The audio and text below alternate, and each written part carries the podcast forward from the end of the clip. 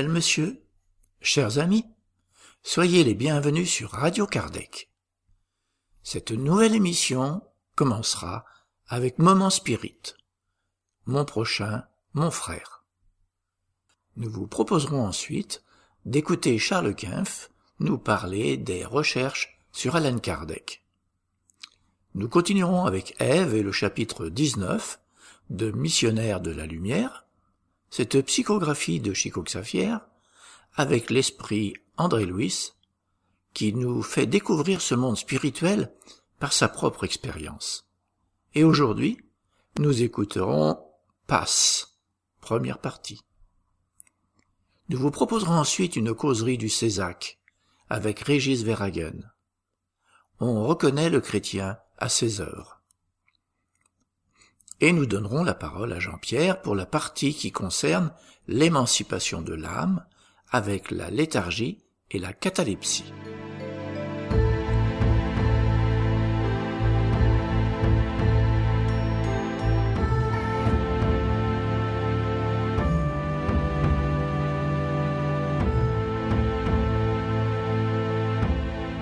Chers auditeurs, nous allons commencer en diffusant un texte du projet Moment Spirit, une production de la Fédération Spirit du Paraná au Brésil.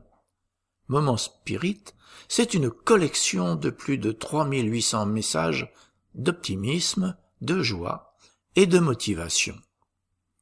Nous avons le plaisir de pouvoir participer à ce projet en enregistrant et en diffusant ce contenu en français.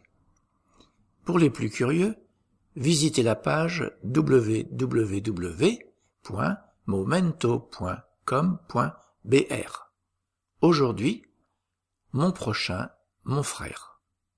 Écoutons.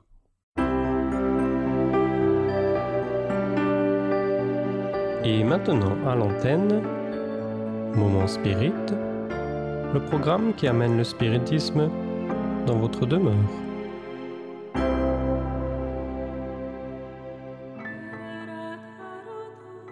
Mon prochain, mon frère.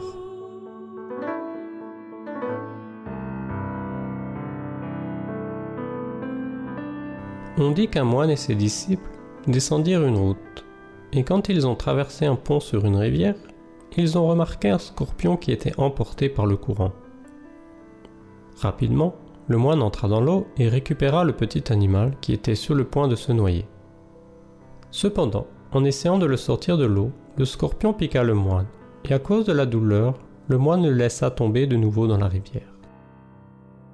Sans se décourager, le moine courut jusqu'au rivage, prit une branche d'arbre et de nouveau entra dans la rivière, recueillit le scorpion et le sauva. Ensuite, il rejoignit de nouveau les disciples qui avaient tous suivi la scène et regardaient maintenant le moine, tous effrayés et perplexes. Un des disciples, extériorisant la curiosité de l'ensemble du groupe, déclara Maître, vous devez éprouver une grande douleur. Oui, répondit le maître, mesuré comme d'habitude. Indigné, l'apprenti poursuit. Alors, pourquoi êtes-vous retourné pour sauver cet animal venimeux et mauvais? Vous auriez dû le laisser se noyer. Regardez comme il a répondu à votre aide. Il a piqué la main qui l'a sauvé. Il ne mérite pas votre compassion. Le maître, serein et doux, déclara au groupe. Le scorpion agit selon sa nature, et moi en accord avec la mienne.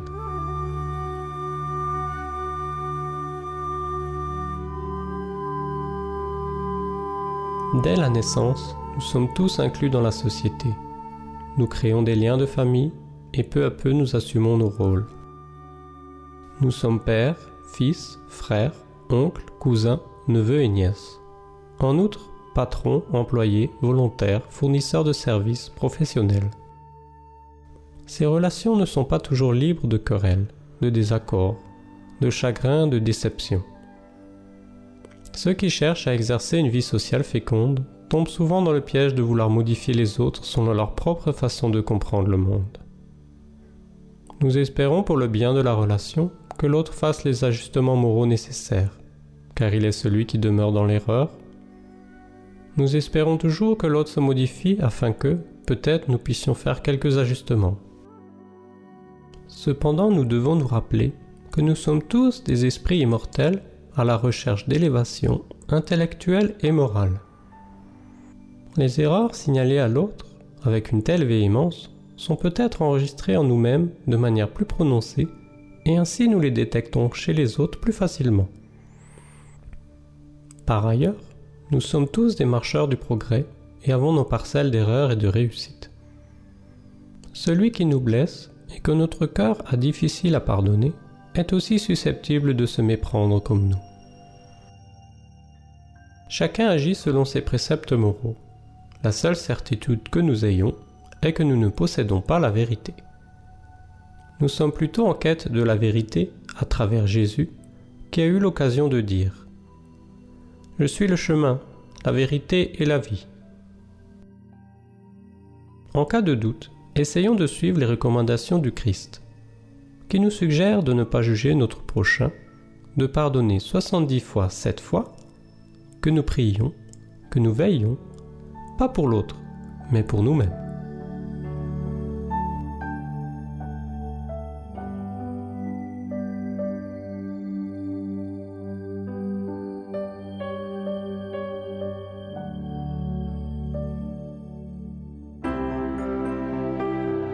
Ainsi se termine un autre épisode de Moment Spirit offert par livraria mundo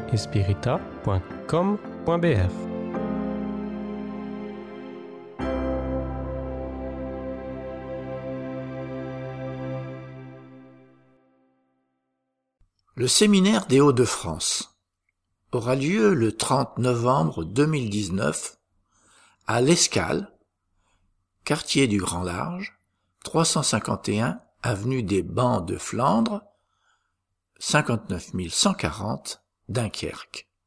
Programme de la journée. Une nouvelle approche spirituelle sur l'équilibre psychique de l'être humain. Un ensemble des champs énergétiques extériorisés par la volonté, les pensées et les sensations de l'âme.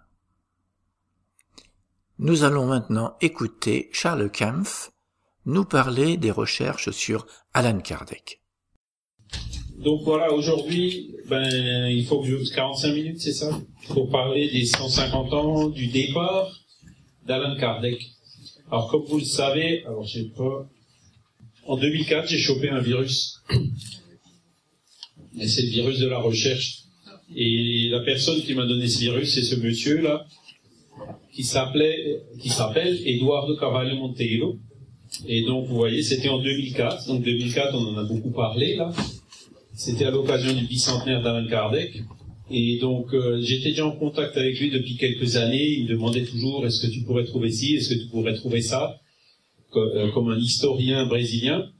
Et quand il est venu en 2004, il m'a dit, tiens, euh, est-ce que tu pourrais m'accompagner à Tours? Alors, j'ai dit, bah oui. J'ai pris une semaine de plus, et puis donc euh, après le congrès, après la réunion du CEI, tout ce qu'il y a eu, eh ben, on est allé à Tours.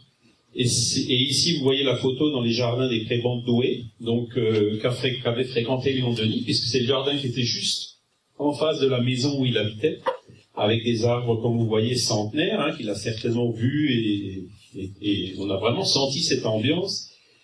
Et c'est là où j'étais surpris comment en peu de jours on a pu trouver tellement de choses et d'informations et de documents d'archives sur Léon Denis. Et voilà. Alors malheureusement, il est décédé environ un an après. Hein, il était diabétique et puis donc euh, voilà, il est parti très très vite. Euh. mais euh, depuis, ben, de temps en temps, je suis à la maison, il pleut dehors. C'était un jour entre Noël et Nouvel An. J'avais pris des jours de congé, mais il faisait vraiment un temps à pas mettre les deux haut. Et puis il y a, la souris qui commençait un petit peu à, s'énerver.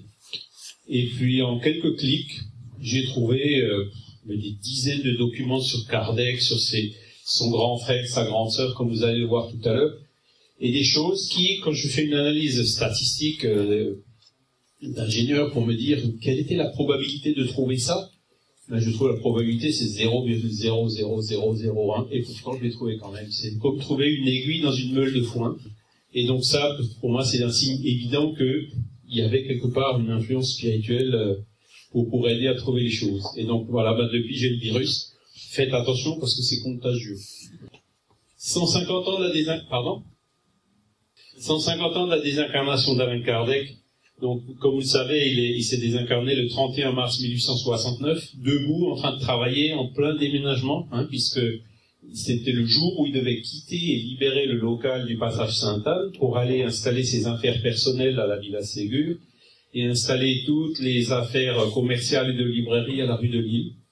Et donc il était en train de, de remettre un paquet euh, de livres ou de revues à un, un, commis de librairie. Et puis c'est là où, boum, la rupture d'anévrisme, il est tombé et il était mort euh, sur le champ.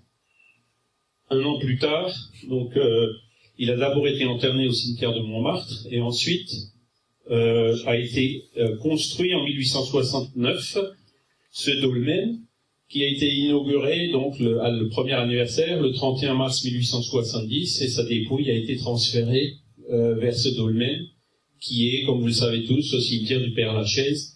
C'est la gravure qui avait été faite à l'époque et puis là vous avez une photo euh, récente de ce dolmen. Il y a eu des commémorations chaque année. Donc là, vous avez une, gravure de la 25e, du 25e anniversaire, en, donc en 1884. Hein, et vous voyez que ben, il y avait euh, une petite estrade et des gens qui faisaient leurs discours et, il y avait plein de monde qui venait chaque année euh, commémorer cela. quand on a fait la, la Fédération Spirit française hein, il y a deux ans, on s'est dit qu'est-ce qu'on va faire comme activité? Ben, On va reprendre cette tradition. Et donc là, cette année, c'est la deuxième fois qu'on l'avait fait.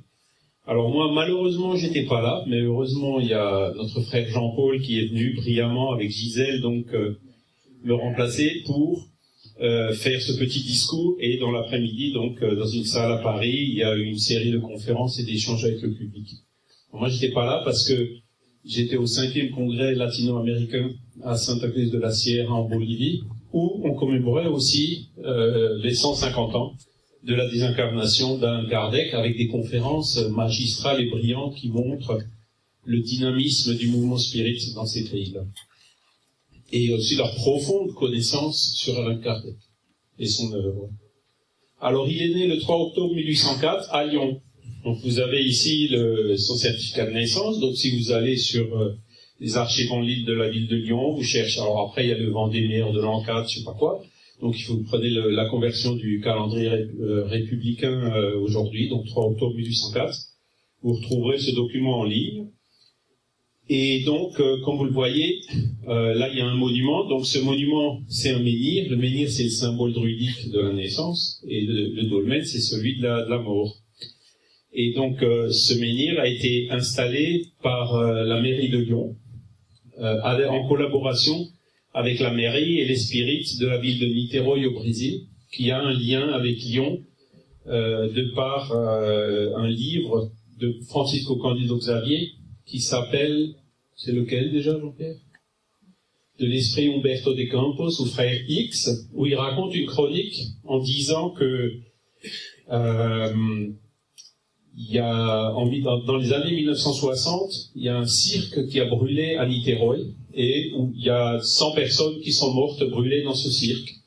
Et donc Umberto de Campos, par l'intermédiaire de Chico Xavier, euh, est venu dire que bah, toutes ces personnes qui étaient dans ce cirque, c'était des personnes qui, à Lyon, il y a 1800 ans, euh, avaient fait brûler des premiers chrétiens. C'est comme ça que s'est établi euh, un, lien entre Lyon et Niterói, qui a été d'ailleurs fêté euh, au début du mois d'avril. Alors c'est un de ceux-là. Voilà. Donc euh, un, un, des livres de cette série-là, je regarderai tout à l'heure lequel c'est pour que vous puissiez retrouver vous-même cette chronique. Voilà. Et là aussi, je veux rendre hommage à un, grand frère que j'estime beaucoup, qui est Nestor Mazzotti. Je pense que certains d'entre vous l'ont connu. Bon, il s'est désincarné euh, en 2015, me semble-t-il, et puis il nous fait énormément de défauts parce que c'était vraiment une personne d'une sympathie, d'une diplomatie, d'un amour euh, extraordinaire. Voilà.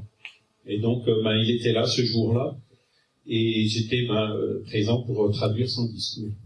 Voilà. Alors, il y a marqué qu'il qu était né à Lyon, rue Sala. Donc on pense, tout le monde dit dans les biographies, ben il habitait rue Sala, sa maison c'était rue Sala. Non, non, pas du tout. C'était un établissement d'eau thermale où il est né. Donc sa femme, elle était en cure. Et une des propriétés de cet établissement, les établissements d'Itmar, c'était d'aider les femmes qui avaient du mal à avoir des enfants. Vous voyez? Et il disait, il a écrit aussi qu'il habitait en fait à Bourg-en-Bresse, donc c'est là-bas où était sa maison, et que son père était actuellement à Paris. Et là aussi, quand à force de rechercher, on finit par trouver pourquoi. Parce que son père, Jean-Baptiste Antoine Rivail, il était dans l'armée des Alpes euh, à la fin du XVIIIe siècle, et l'armée des Alpes, elle était dirigée par le général Napoléon, et donc qui, la même année 1804, un peu avant, a été couronné empereur à Paris, et donc il a certainement appelé euh, les différents cadres militaires qui composaient, qu'il connaissait, pour composer le gouvernement. C'est pour ça que son père était à Paris à ce moment-là. Alors on continue. Des biographies, ouais, ça devient de plus en plus petit, et puis j'en ai retrouvé d'autres entre-temps, il faudrait que je mette le slide à jour. Là, vous voyez combien de biographies ont été écrites euh, sur Alain Kardec. La première a été écrite euh, en 1869, dans la revue Spirit, euh, quand il est mort. Et une des premières biographies, c'est celle, en fait, d'Anna Blackwell, donc c'était fait par une Anglaise. Donc, nul n'est prophète en son pays. Et malgré l'antagonisme entre les Français et les Anglais, bah, c'est merci Anna, elle était d'ailleurs très présente euh, récemment quand on a fait un événement à Bornemos avec une communication de son esprit. Et donc euh, là, vous voyez euh, les différentes comme se sont succédées. Puis maintenant, comme vous le savez, il y a même eu un film. Et Stéphane, est-ce que tu nous l'auras Le film sur Alain Kardec, là, qui est sorti, qui a été lancé hier dans les cinémas au Brésil ou avant-hier. Ah, je l'apprends maintenant. tu savais pas? Je savais pas. Si, si, si. Et, et toutes les critiques que j'ai vues sont positives. Donc c'est vraiment apparemment un très très beau film qui a été fait au Brésil. Euh, je ne sais pas encore combien de personnes l'ont vu, mais il y avait des campagnes énormes pour que effectivement ils y aillent. Et j'espère que très vite ce film viendra en France, qu'on puisse aussi le voir. Je continue. Euh, là, vous avez un arbre généalogique. Donc, euh, vous avez donc euh, Hippolyte, Léon Denis Rivail. Alors, je suis désolé, le mot là, le, nom n'est pas bon. Hippolyte, son prénom, il s'écrit comme ça. Hein. c'est comme ça qu'il est écrit sur son acte de naissance, et c'est comme ça que lui-même l'écrivait. Hein. Et c'est une des quatre ou cinq orthographes admises pour ce prénom dans le dictionnaire des prénoms. Alors là, ce qui n'est pas dit dans aucune biographie, c'est qu'il avait un grand frère et une grande sœur.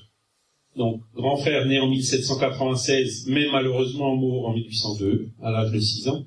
Et la grande sœur née en 1799, mais malheureusement morte à 2 ans en 1801. Donc euh, là, là, on voit qui était sa maman, toutes les épreuves qu'elle avait déjà traversées dans sa vie. Alors, vous voyez, cet arbre généalogique, il est déjà permis, parce qu'on a trouvé entre-temps qu'il a encore une petite sœur. Donc, j'y reviendrai un peu après. Donc là, vous avez son père, hein, donc qui était avocat, juge militaire selon les sources, qui avait des, donc il avait une tante, Reine Rivaille, qui habitait à Lyon, qu'il est allé visiter. Et là, vous avez sa femme, Jeanne-Louise Duhamel, qui était fils, fille de Marie-Benoît Duhamel, qui était un notable de la région de Bourg-en-Bresse dans l'Ain, et qui en 1793 a été capturé par les révolutionnaires et guillotiné à Lyon. Donc l'année de son mariage, euh, Jeanne-Louise Duhamel, elle a perdu son papa guillotiné. Et puis, euh, quand ils ont guillotiné son père, son mari, qu'elle venait d'épouser, a aussi été prisonnier des mêmes révolutionnaires, qui, heureusement, l'ont relâché au bout de six mois. Ouais, la vie n'était pas facile à l'époque. Hein. Bon, après, je passe sur les détails. Il y a, tous les antécédents. Des arbres généalogiques, pour remonter, c'est facile. Pour descendre, c'est plus dur, hein, parce que à l'époque, ils mettaient pas les enfants euh, comme on le fait aujourd'hui, quoi. Et donc, euh, c'est pour ça que la, petite sœur, on l'a trouvée, entre guillemets, un petit peu par hasard, euh, seulement récemment. Si vous voulez plus de détails, ben, lisez la revue Spirit. Jean-Pierre, il l'a peut-être encore, celle-ci. Donc, on a tout un article qui explique toutes ces choses-là plus en détail. Et puis, pour ceux qui lisent le portugais, vous cherchez Reformador avril 2014. Le même article a été traduit en portugais. Je continue. Ah ben voilà. Donc ça, c'est ce qu'on a trouvé. C'était quoi, au mois de mars qu'il avait aussi une petite sœur. Donc elle est née le 19 juin 1806, c'est-à-dire en gros un an et demi après euh, Hippolyte Léon de Désarival. Euh, par contre, là, hop, on va lancer un concours. On n'a pas encore trouvé qu'est-ce qu'elle est devenue. Où et quand elle est décédée Est-ce qu'elle s'est mariée Est-ce que voilà. Donc à vos souris, si vous sentez l'inspiration, allez-y et peut-être euh, on, on, trouvera quelque chose. On a déjà cherché à Lyon, on a déjà cherché à Bourg-en-Bresse, bien sûr. C'est pas si facile, sinon on l'aurait peut-être déjà trouvé. Mais euh, maintenant, il faut absolument qu'on essaie de savoir ce qui s'est passé avec elle, sachant que euh, quand il s'est marié, il était fils unique, donc elle est probablement décédée aussi assez jeune. Voilà. Je continue. Alors, en 1832, il s'est marié avec Amélie Boudet, et dans son contrat de mariage, vous voyez qu'il y a euh, fils, unique et majeur de, donc fils unique, ça veut dire que la petite fille, elle était déjà décédée en 1832, 1806, donc vous voyez, euh, de Monsieur Jean-Baptiste Antoine Rivail, ancien avocat absent sans nouvelles euh, depuis plus de 25 ans et présumé décédé en Espagne. Donc vous faites 1832 moins, 25, ça fait 1807. Donc c'est juste après la naissance de la petite fille. Et donc le petit Jean-Baptiste Antoine Rival, il avait trois ans quand son père a disparu. Donc il était orphelin, enfin orphelin. Bon, quand il est mort, il est mort, mais quand il est disparu, on ne sait jamais s'il va revenir ou pas. C'est encore pire. Donc à l'âge de trois ans, il n'y avait plus de papa. Donc il a été élevé, en fait, éduqué par sa maman, par sa grand-mère maternelle, Hein, qui habitait à côté de Bourg-en-Bresse, donc euh, dans la maison du Hamel à Saint-Denis-les-Bourgs, et par son oncle, euh, qui était euh, donc le frère de sa maman. On continue. Alors on s'est dit, tiens, ben voilà, son père, il est disparu en Espagne. Ping On a retrouvé, en 1834, en fait, son acte de décès, il est mort tranquillement à Périgueux à 75 ans. Qu'est-ce qui s'est passé? Comment ça se fait que il y a des juges qui ont fait des actes de notoriété comme quoi il était disparu et probablement mort. Hein? Tout, encore tout un domaine de recherche qui s'est ouvert. Et là, ben, Jean-Pierre, il, nous a un peu aidé, puisqu'il est allé à Périgueux, n'est-ce pas, Jean-Pierre? Et donc, ça y est, on commence à trouver des éléments. Donc, son père, en fait, il est mort pauvre. Il n'avait pratiquement plus rien. Il était hébergé par un cafetier, hein, qui, qui, à qui il avait légué tous ses biens. Le quartier, malheureusement, il n'est pas allé vérifier si les biens étaient réels ou pas. Quand il s'est désincarné, il est allé voir et en fait, il n'y avait plus rien. Et, donc, dans le document, il y a écrit que tous les biens ont été pris par Madame, bla bla bla, quelque chose. Donc maintenant, il faut chercher qui c'était cette dame et d'où elle venait, etc., pour comprendre ce qui s'est passé. Bon, l'hypothèse la plus vraisemblable, bien que faut, faut toujours rester prudent par rapport à ça, c'est tout simplement, il a abandonné le domicile conjugal, il s'est fait passer pour disparu, puisque sa sœur elle était euh, le petit Hippolyte Léon de Rivail, la même année, donc en, août, il était chez sa tante, donc sa sœur. Et à aucun moment, il était question de Jean-Baptiste Antoine Rivail. Donc il s'est vraiment fait disparaître auprès de toute sa famille. Donc pareil, il faut chercher à comprendre qu'est-ce qui s'est passé. Je continue. Donc il a, étudié grâce à sa mère, euh, sa grand-mère euh, à Yverdon, chez le fameux, dans le fameux institut Pestalozzi, qui était la référence de l'éducation en Europe à l'époque.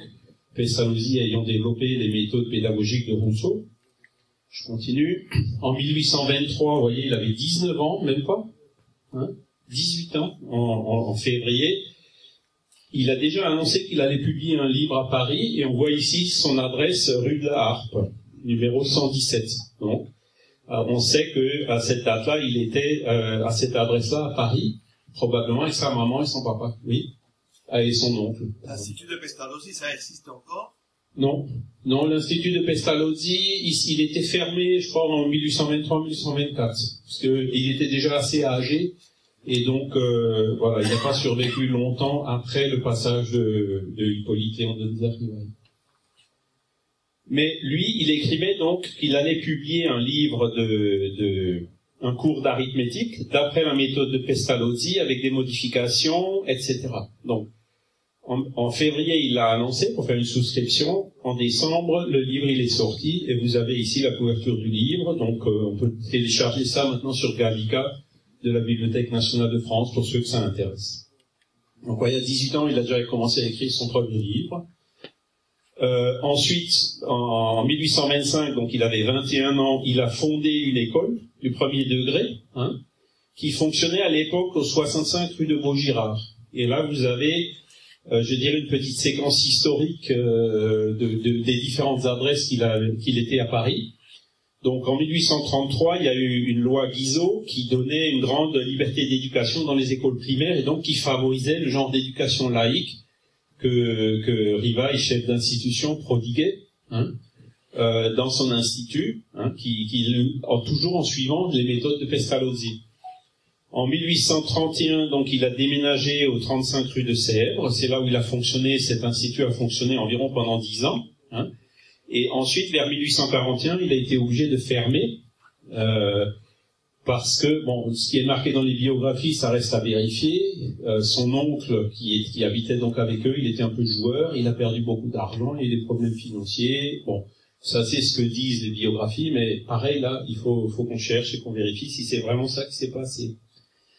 Après, ben, vous voyez, il est allé rue de Ticton. Alors c'est marrant parce que rue de Ticton, on la retrouve dans les œuvres posthumes. C'est là où habitait, s'il me semble-t-il, Monsieur Roustan ou quelque chose comme ça, ou Monsieur de Pleine Maison, où il a fait ses premières. Euh, il a vu la première fois une table tourner. Ben, ben, il habitait dans cette rue-là entre 1841 et 1844.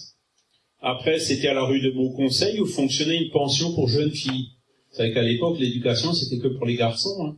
Et eh ben voilà, lui et Amélie, ils ont aussi euh, travaillé à l'éducation de jeunes filles à cette époque-là. Et en 1850, il y a eu la loi Fallou, donc euh, qui a ouvert, c'était euh, Napoléon III qui était venu hein, avec la deuxième République, me semble-t-il, et qui a réintroduit l'influence religieuse dans, dans, la, dans, dans l'éducation en France. Et là, il y a les jésuites qui sont venus, et puis toutes les institutions d'enseignement qui n'étaient pas religieuses, ils n'avaient plus de subventions, plus rien. Donc euh, il, a, il, a, été obligé d'arrêter euh, son travail d'institution puisque c'était plus possible financièrement. Euh, il a donc ensuite habité 39 euh, avenue de Ségur. Donc vous voyez là encore une fois c'est intéressant parce que c'est la villa Ségur c'était dans un coin qui dans lequel il avait déjà habité un peu avant. Hein. Ensuite boulevard Saint-Martin et ensuite depuis 1855 dans cette fameuse rue des Martyrs où il a écrit le livre des esprits. Je continue. En 1825, donc à 21 ans, il est devenu euh, membre correspondant de la Société d'émulation et d'agriculture de l'Ain. Et donc, euh, avait admis comme membre M. Rivaille, chef d'institution qui habitait à Paris. Là, vous voyez la signature d'un Thomas Ribou. Vous reconnaissez peut-être les signes maçonniques ici. C'était un franc-maçon bien connu. Là aussi, les biographies disent que Rivaille était maçon. Ça n'a jamais été prouvé. Par contre, on sait, grâce à ce document, qu'il a été membre correspondant d'une société maçonnique, ce qui ne veut pas dire qu'il a été initié maçon. Vous voyez comme il faut faire attention quand on fait des recherches. Et donc, euh, qui à 21 ans, donc déjà reconnaissait, et, cette société, elle était dans l'Ain, et donc euh, on retrouve aussi des références de Thomas Ribou dans le contrat de mariage de ses parents. Ce Thomas Ribou, il était parrain du mariage entre le père de Kardec et la mère de Kardec. Donc ça veut certainement dire que le père d'Alain Kardec, le fameux Jean-Baptiste Antoine Rivail, faisait aussi partie de cette société et lui peut-être était là, oui, euh, franc-maçon. Voilà. Donc vous voyez, alors ce genre de documents là, il y en a, euh, bon de cette qualité-là, il y en a peut-être pas tant que ça, il y en a peut-être entre 100 et 200 qui sont ressortis récemment. Mais ça fait quand même déjà pas mal de, de choses. Et, et c'est le fait d'avoir découvert tous ces documents, à la fois ici en France et euh, aussi euh, l'année dernière au Brésil, qui permet maintenant d'avancer à grands pas dans ces recherches. Je continue. Toujours en 1825, vous voyez, Société d'encouragement pour l'industrie nationale. Donc pareil, vous cherchez, on, trouve tout ça, il y a des livres, des comptes rendus, où on voit que M. Rivail a présidé telle et telle session, qu'il a fait telle et telle intervention, etc. Hein. et donc là, on a le document qui prouve qu'il était bien membre de ce, le diplôme, quoi, qu'il était bien membre de cette société. Alors là, c'est, j'ai oublié la translation, hein, bon, c'est encore en, portugais. Il avait, ah, en espagnol, pardon. Donc, il a aussi écrit un plan pour l'amélioration de l'éducation publique qu'il a remis donc euh, en 1828 au gouvernement français. Et, et, ce plan, là, quand vous regardez les journaux de l'époque, c'était vraiment commenté partout. Donc, ça voulait dire que Rivail, en tant que pédagogue, il était vraiment très, très, très connu en France par toutes ses œuvres et notamment par ce, par ce genre de documents qu'il adressait euh, au, ministère de l'Éducation de l'époque. Hein voilà. Je continue. parce que le temps passe. Voilà, chef d'institution. Donc ça, c'était, alors je l'avais déjà montré.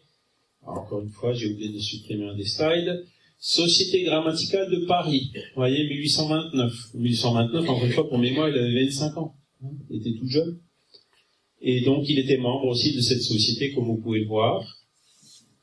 Société française de statistique universelle. Donc, vous voyez, il était à la fois linguiste, statisticien, mathématicien. Donc, ça donne, ça confirme effectivement ce caractère euh, qui connaissait plusieurs sciences euh, à la fois. Euh, donc maintenant, on a les documents qui, le prouvent.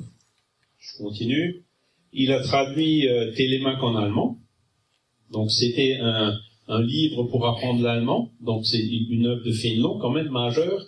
Et vous avez donc chaque fois le français, l'allemand avec des, des, des, des, commentaires sur les mots. C'est pareil, un excellent livre pour ceux qui veulent apprendre l'allemand. Ou euh, même à la limite pour les Allemands qui veulent apprendre français, n'est-ce pas, Carré et qui, qui, est très très précieux. Donc pareil, on l'a, vous allez sur l'encyclopédie Spirit, vous pouvez le télécharger gratos. Continue. Société d'éducation nationale, donc c'était une société qui réunissait les différents maîtres de pension en France. Donc vous voyez, 1831, c'est quand son école elle marchait euh, rue de Sèvres euh, de façon très forte. Je continue. Euh, août 1831. Donc vous voyez encore un autre document d'une qualité euh, incroyable. On a retrouvé la première lettre qu'il a écrite à Amélie. La première lettre, ils étaient même pas encore mariés. C'est donc sa première lettre d'un fiancé à sa fiancée. Et on a fait un article là-dessus euh, dans, cette revue Cultura Espirita au Brésil, mais on l'a répété aussi dans la revue Spirit. Euh, alors je me rappelle plus quel est le numéro, donc il va peut-être me retrouver ça. Euh, et où on a la transcription de cette lettre absolument magnifique et où on peut voir comment euh, il dit par exemple euh, mademoiselle je ne vous ai vu qu'une fois mais c'était suffisant pour constater par moi-même tout ce que monsieur et madame et un tel et tout ce que les autres m'avaient dit de bien de vous enfin c'est quand on le lit vraiment c'est c'est émouvant c'est magnifique je vous le conseille c'est le genre de choses qu'on a retrouvé récemment. Donc, je, dis toujours, c'est des trucs, ça tombe du ciel, quoi. Ça peut pas être autrement. Voilà. Et donc, comme vous le savez, ils se sont mariés le 9 février 1832. Donc là, pareil, on a retrouvé une photo d'Amélie euh, l'année dernière, hein, en août, que, que personne connaissait. J'étais même pas sûr au début que c'était Amélie. Je pensais que c'était peut-être sa mère. Mais a, alors, quand c'est arrivé au Brésil, il y a plein de gens qui ont mis cette photo et l'autre et qui ont détaillé tous les trucs du visage et tout. Non, non, c'est sûr, c'est Amélie. Effectivement, au verso de la photo, il y a bien écrit. Voilà. Donc ça, c'est le, numéro de la revue dans lequel vous retrouverez euh, la première lettre du fiancé à sa fiancée. Voilà. Euh, et là, donc, euh, pareil, on a retrouvé l'original du, du, du certificat de mariage. Alors, pour ceux d'entre vous, d'entre vous qui, qui, qui, auraient encore des doutes euh, sur ce, sur ce genre de choses et tout, si vous voulez voir une lettre originale d'Alain Kardec, j'en ai envoyé une ici. Voilà. Vous pourrez venir tout à l'heure la regarder de plus près et qui date de 1847. Alors je continue. Alors, quand il s'est marié, en fait, il faisait son service militaire. Mais comme il était soutien de famille, fils unique, etc., il a été, euh, il n'a pas fait les, parce qu'à l'époque c'était 6-7 ans, il y avait la guerre d'Algérie, il y avait plein de trucs. Donc euh, il y a des historiens là qui me titillaient un petit peu récemment, et par après j'ai découvert que c'était des historiens catholiques qui voulaient faire des recherches sur lui, mais pour euh, pour le démonter, en me disant tout ce que les biographies disent, c'est faux. Hein, il était sous service militaire, donc il n'a pas pu être ici, il n'a pas pu être là-bas, il n'a pas pu se marier, et c'est là où ben il m'a regardé ce document.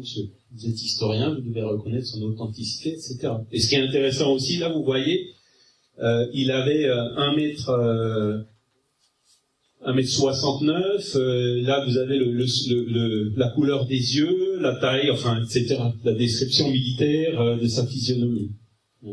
C'est des trucs, euh, c'est incroyable, mais, c'est vrai. Hein. Vous avez le document devant vous. Je continue, pareil, alors des diplômes comme ça, on en a d'autres, un institut historique, donc vous voyez, les langues, les mathématiques, l'histoire, euh, les sciences naturelles, les langues. Alors là, il y a aussi un autre vue. Donc là, j'ai mis la couverture. Donc pour Jean-Pierre, ce sera plus facile. En fait, en analysant quelques-unes de ces lettres, il parlait d'une petite Louise. Alors euh, au début, je me suis dit, mais qui c'est cette petite Louise? Alors comme sa mère s'appelait Jean-Louise Duhamel, au début, je pensais c'est sa mère, de manière affective qu'il a de parler de, sa mère. Mais d'un coup, il disait, quand, quand il écrivait à Amélie, mais euh, bon, je suis content parce qu'elle a appris à lire, elle a appris pour l'arithmétique, tu prends des jetons pour des dizaines, les unités, les centaines, et tu lui fais faire tel exercice, tel exercice. Je me suis dit, mais ça, c'est pas possible. Ou alors sa mère a, dû, a eu un AVC, il fallait qu'elle réapprenne tout. Et puis bon, après, il y a une autre lettre qui est encore venue, où il y a le, père d'Amélie qui écrivait à Amélie de la tristesse d'avoir perdu un enfant si jeune, etc. Ah, ben ouais, donc c'était pas sa mère, c'était une petite fille. Donc une petite fille qu'ils avaient euh, éduquée. Hein, euh, euh, et, au début, probablement, c'était une fille adoptive. Et là, pareil, quand ça s'est été connu au Brésil, il y a des chercheurs qui sont allés sortir les lois sur l'adoption à l'époque, qui montrent par A plus B, il n'avait pas le droit de l'adopter. Il y avait, il y avait tout un tas, on pouvait adopter des enfants que une fois que ces enfants avaient 18 ans, il fallait que les parents adoptifs aient plus que 50 ans. Il y avait tout un tas de conditions pour pouvoir adopter qui ne réunissaient pas à l'époque. Donc, c'était une petite fille qui, qui, qu'ils qui était certainement une fille d'une personne pauvre, une orpheline ou quelque chose, qu'ils, qu'ils avaient, qu'ils accueillaient chez eux pour justement l'éduquer, l'élever. Et donc, euh, cette petite fille, malheureusement, elle est décédée en 1845. Hein euh, donc à l'âge de entre 8 ou 10 ans. Et là, pareil, j'ai pas encore trouvé qui c'était. J'ai fait toutes les archives euh, à Paris. J'ai trouvé deux candidates potentielles. Donc une, c'était la fille d'une de père inconnu et d'une mère très pauvre. Et une autre, elle habitait dans un orphelinat. Et elle avait comme nom Duhamel. Donc euh, Duhamel qui est le nom de sa mère ou de son oncle. Donc pareil, là, faut continuer à chercher pour, essayer de savoir laquelle des deux c'était, quoi. Mais bon, on va y arriver un jour. Et donc là aussi, à l'occasion du, du 1er octobre, euh, 3 octobre, qui était l'anniversaire d'Alain Kardec l'année dernière, on a écrit cet article dans la revue Spirit. Il reste combien de temps? Cinq minutes? Bon, alors faut que j'accélère. Euh, magnétisme, donc on a trouvé une lettre dans laquelle il parle d'une somnambule qui s'appelait Mariette. Hein euh, la petite Louise, justement, qui était malade, il écrivait à Amélie qui était à Château du Loir coupe-moi une mèche de cheveux et envoie-la-moi, je vais aller voir Mariette pour qu'elle me dise qu'est-ce qu'il faut faire. Vous voyez Le somnambulisme à l'époque, qu'aujourd'hui on appelle la psychométrie. Donc, Kardec, bien longtemps avant qu'il soit spirit, avait déjà effectivement des contacts avec le magnétisme et le somnambulisme. Je continue. Société phrénologique, donc il en parle dans la revue Spirit. Euh, ça, c'est la lettre du père d'Amélie à Amélie, donc qui parle de la désincarnation de la petite Louise. Là, vous avez les statistiques de la mortalité infantile en France. Donc, vous voyez qu'il y avait 200, hein, à l'époque, en 1860, 200 pour 1000. Ça veut dire sur 10 enfants, il y en a deux qui mouraient avant l'âge de 1 an. Hein, donc, la mortalité infantile était extrêmement élevée à l'époque. Et donc ça explique ben, son grand frère, sa petite sœur, euh, sa grande sœur, et puis cette petite fille, euh, voilà. Et quand vous regardez les œuvres, le livre de la Genèse, dans le chapitre 1, caractère de la révélation spirite, à un moment donné, il fait une note en bas où il dit maintenant on comprend pourquoi euh, quand on a dépensé de l'énergie à éduquer un enfant qui meurt en bas âge, que c'est pas un travail inutile parce que cet enfant il ramènera ça dans sa vie suivante. Vous voyez, parce que lui-même il a senti ça dans sa peau. Alors voilà, encore une société, ça c'est, on en avait parlé. Donc à partir de 1850 avec cette loi Fallou, ben il fallait qu'il survive, il fallait qu'il trouve autre chose pour survivre, et paf, on a trouvé en 1853, il a déposé un brevet pour une cuvette siphon mobile. Donc c'était le début des égouts de Paris. Et il y avait, il découvrait les inconvénients, quoi, comme quoi ben, les odeurs des égouts remontaient.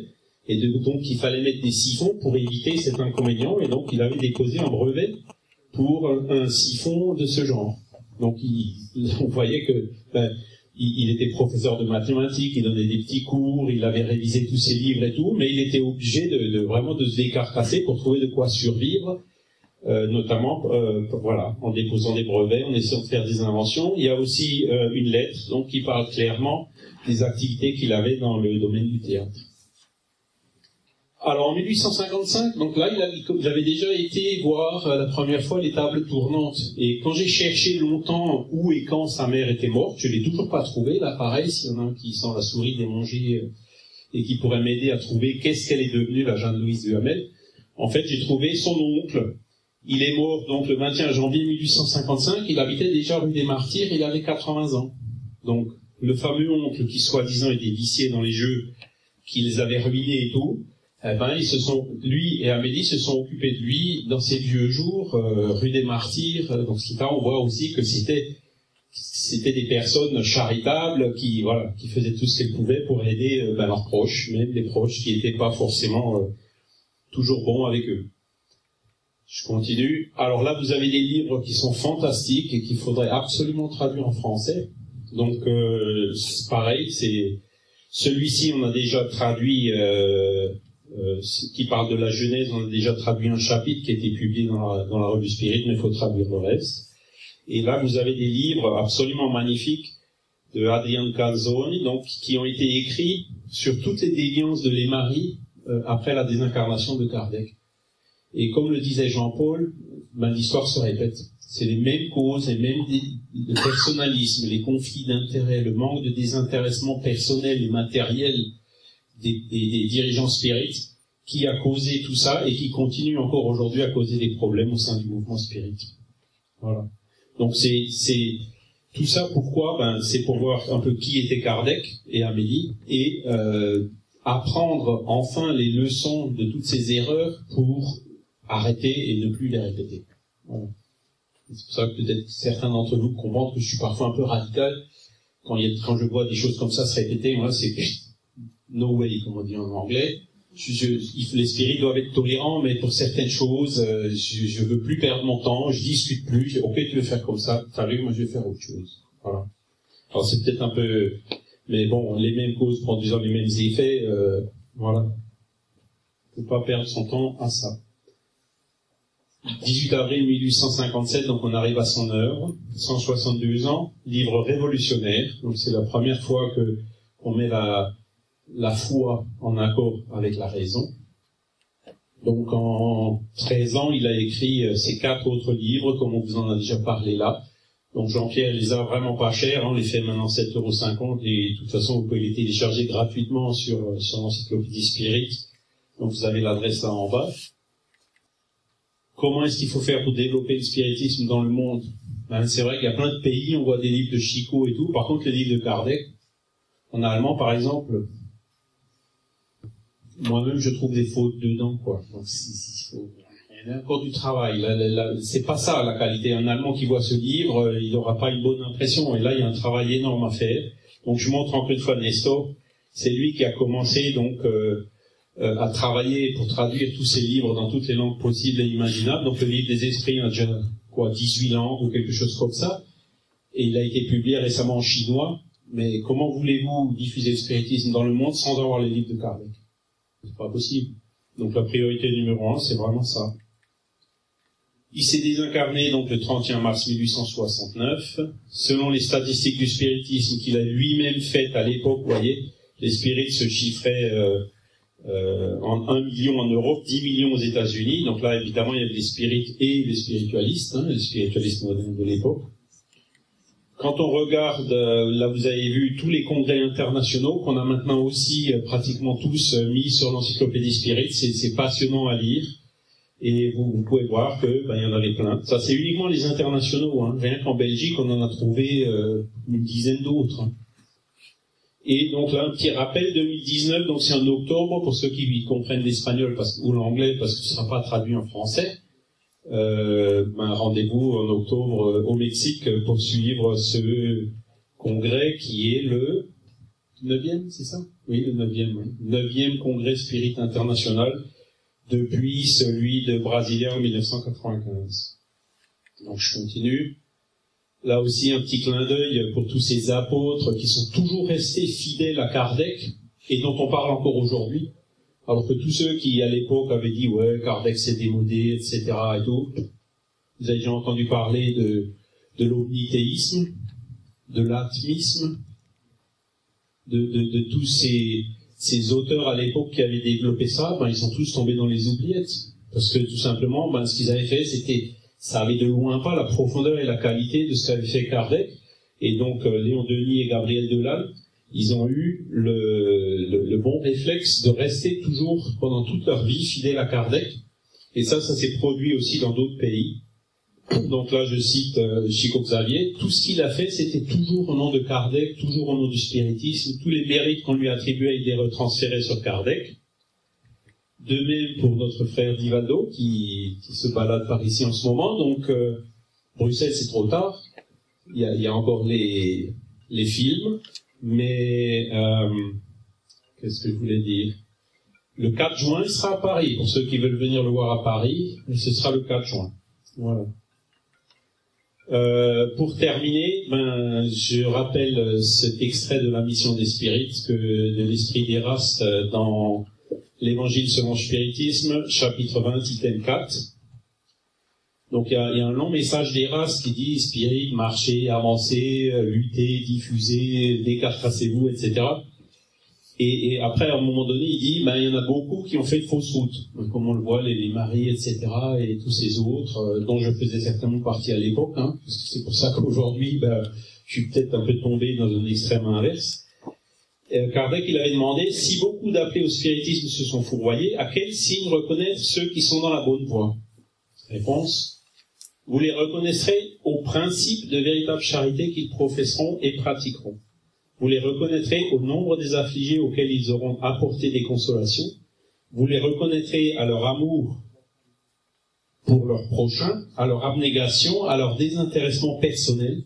Vous les reconnaîtrez enfin au triomphe de leurs principes, car Dieu veut le, veut le triomphe de sa loi. Ceux qui suivent sa loi sont ses élus, et il leur donnera la victoire. Mais il écrasera ceux qui faussent l'esprit de cette loi et s'en font un marchepied pour satisfaire leur vanité et leur ambition. Donc, voyez, personnalisme, manque de désintéressement matériel et personnel, il nous l'avait dit, on le sait, on le sait. Je, le mets, je le remets, je le répète, relisez, relisez, relisez. Et quand on est dans, au, mouvement spirit, si on ne veut pas refaire les mêmes erreurs, pour pas être obligé de revenir après pour tout réparer, efforçons-nous de suivre ça.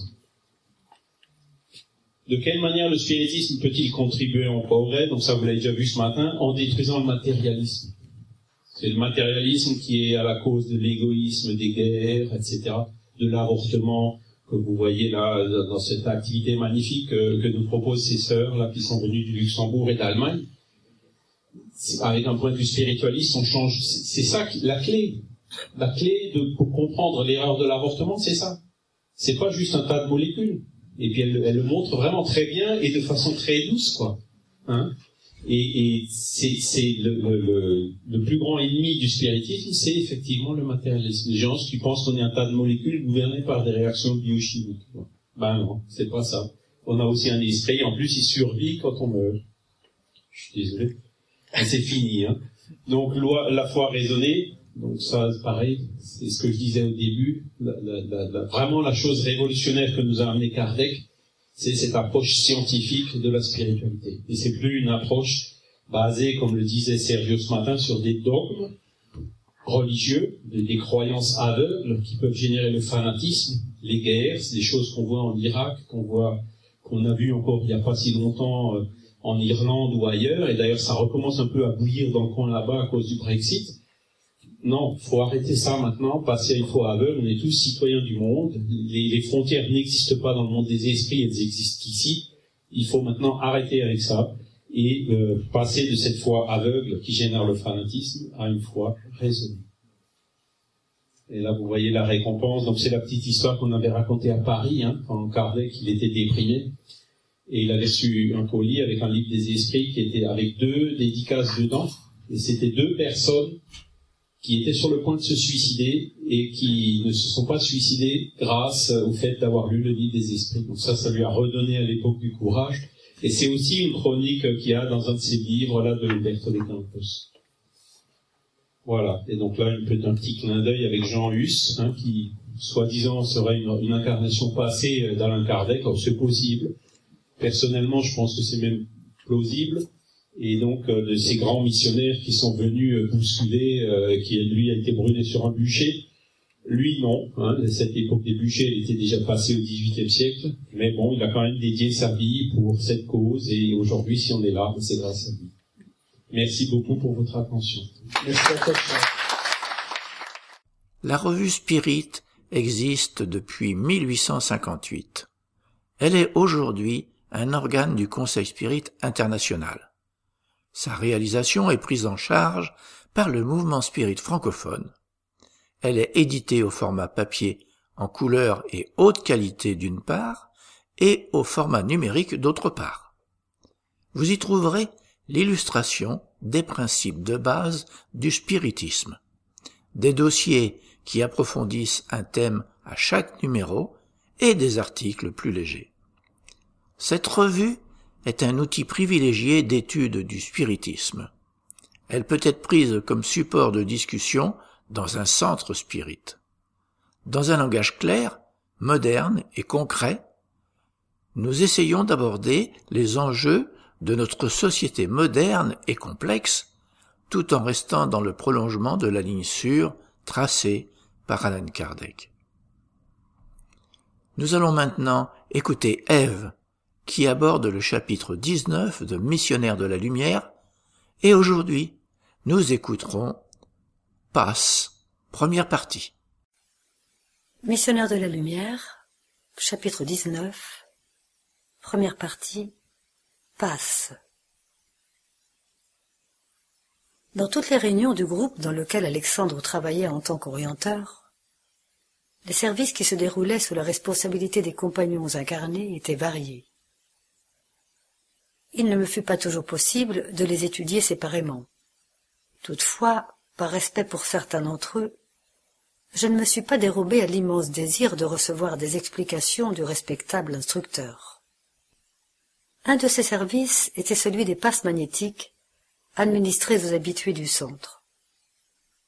Le travail était exécuté par six entités enveloppées dans des tuniques blanches, semblables à celles des infirmiers attentifs. Elle parlait rarement et s'activait avec efficacité. Toutes les personnes venues en ces lieux recevaient leur toucher salutaire, et après s'être occupées des incarnés, ces entités apportaient un secours efficace aux entités malheureuses de notre plan, principalement celles qui constituaient l'environnement familial de nos amis de la surface.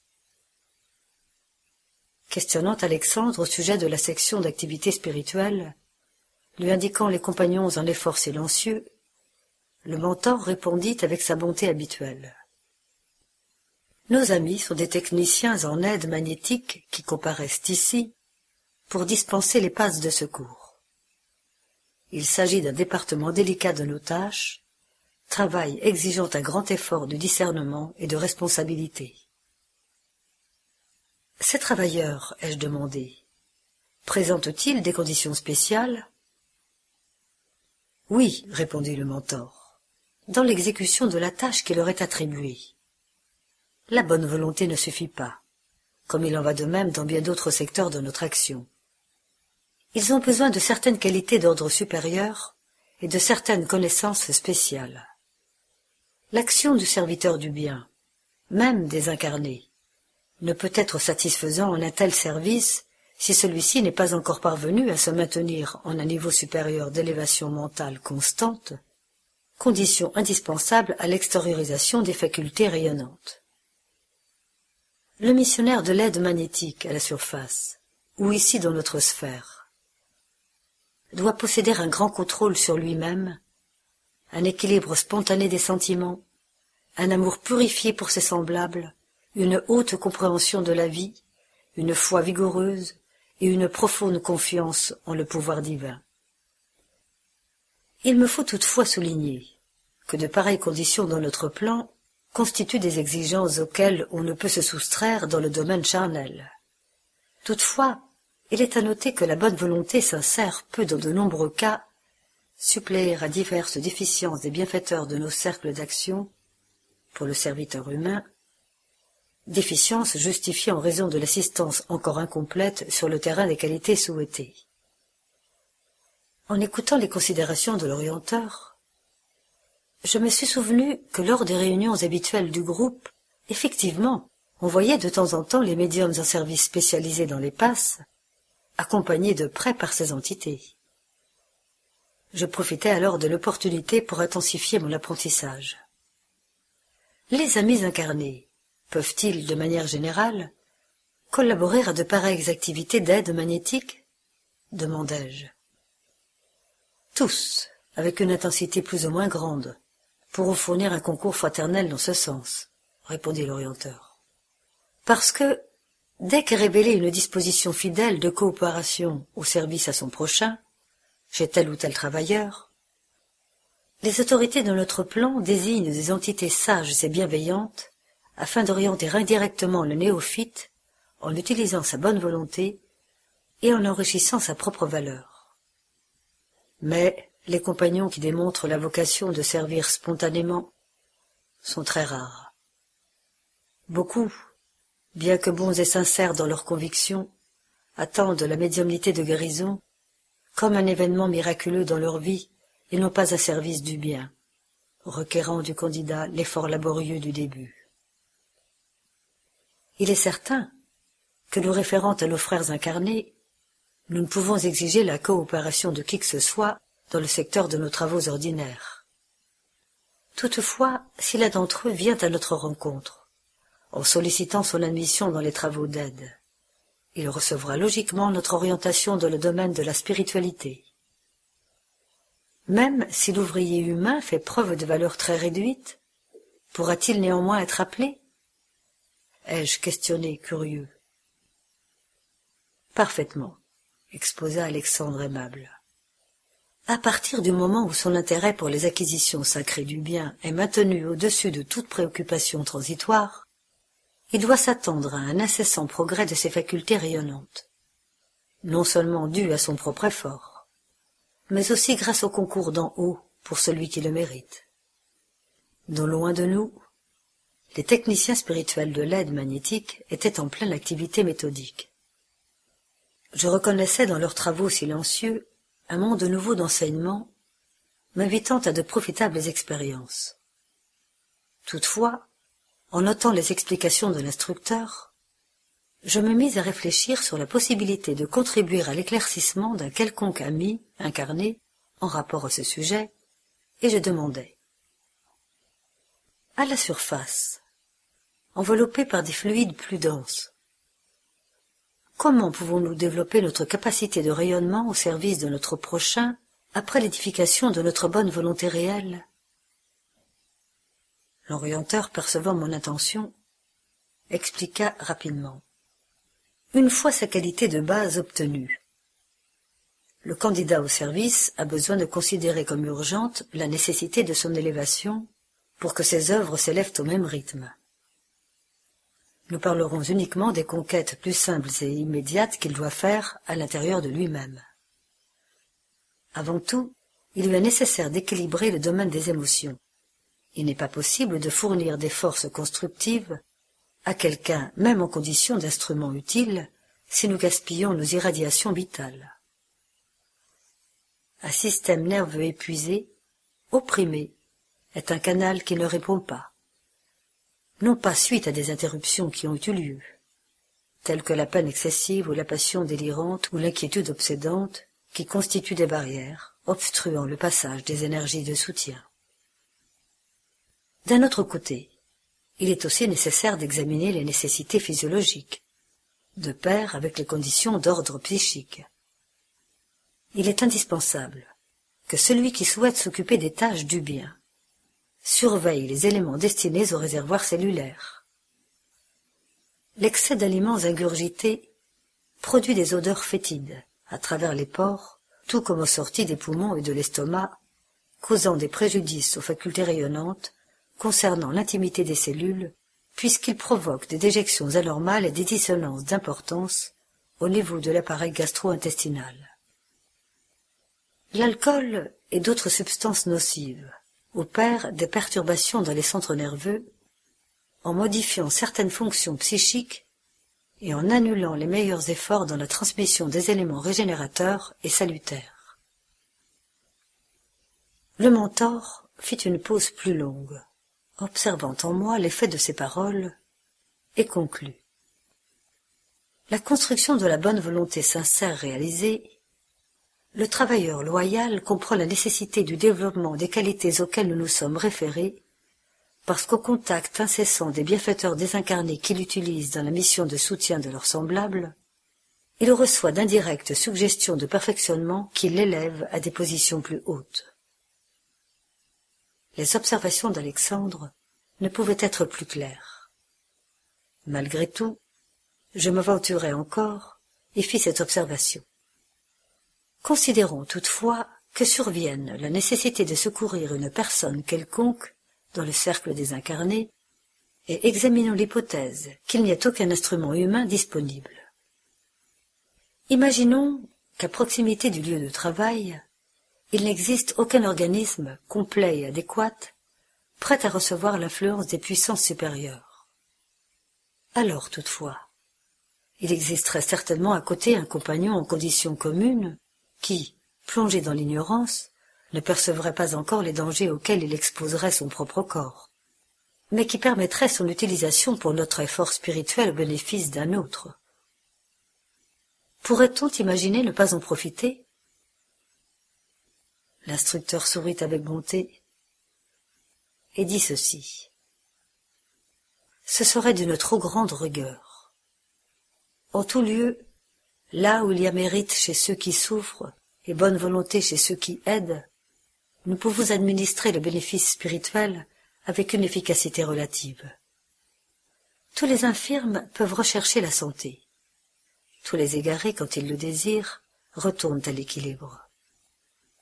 Si la pratique du bien était limitée exclusivement aux esprits entièrement bons, la rédemption humaine serait impossible. Toute quantité de bonne volonté et d'esprit de service reçoit de notre part la plus grande attention. Alexandre fit une petite pause dans la conversation et après avoir réfléchi durant une minute, ajouta.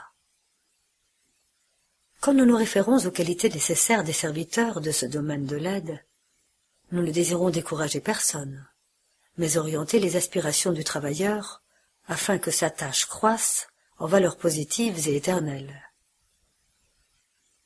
À ce moment, un des compagnons en service s'approcha de nous, demandant la coopération d'Alexandre dans un secteur déterminé.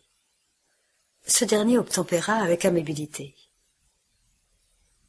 Toutefois, avant que nous nous séparions, il me conduisit jusqu'au petit groupe d'entités qui se chargeaient des passes, et me présentant à l'ami qui dirigeait le travail, il expliqua.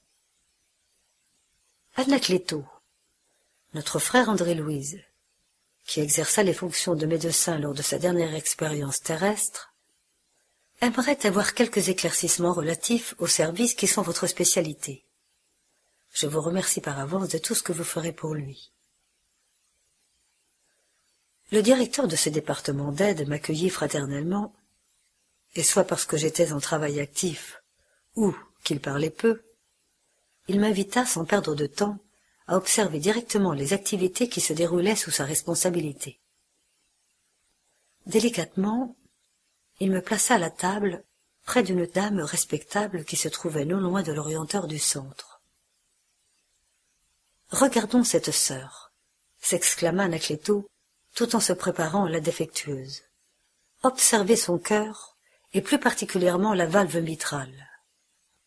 Je me tins attentif à l'examen de la région mentionnée, et effectivement, je découvris l'existence d'un nuage noir, extrêmement ténu, couvrant une grande partie de la zone indiquée, et touchant également la valve aortique, et lançant des filaments quasiment imperceptibles sur le nœud sino-auriculaire j'exposai mes observations à mon nouvel ami, qui me répondit.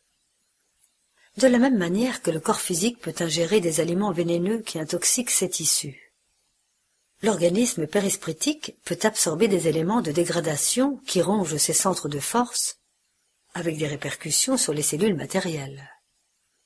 Si l'esprit de la créature incarnée n'a pas encore atteint la discipline des émotions, si elle alimente des passions qui la désharmonisent avec la réalité, elle peut à tout moment s'intoxiquer des émanations mentales de ceux qu'elle fréquente et qui se trouvent dans le même état de déséquilibre. Parfois, de pareilles absorptions constituent de simples phénomènes sans plus grande importance. Toutefois, en de nombreux cas, elles sont susceptibles d'occasionner de dangereux désastres organiques. Cela se produit principalement quand les intéressés n'ont pas une vie de prière dont l'influence bénéfique peut annuler d'innombrables maux. Il indiqua le cœur de chair de la sœur présente et continua. Cet ami, ce matin, a eu de sérieux différends avec son époux, entrant ainsi dans une grave position de désharmonie intérieure.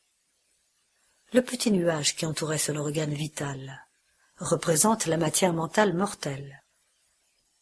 La perduration de pareils résidus dans le cœur peut lui occasionner une dangereuse infirmité.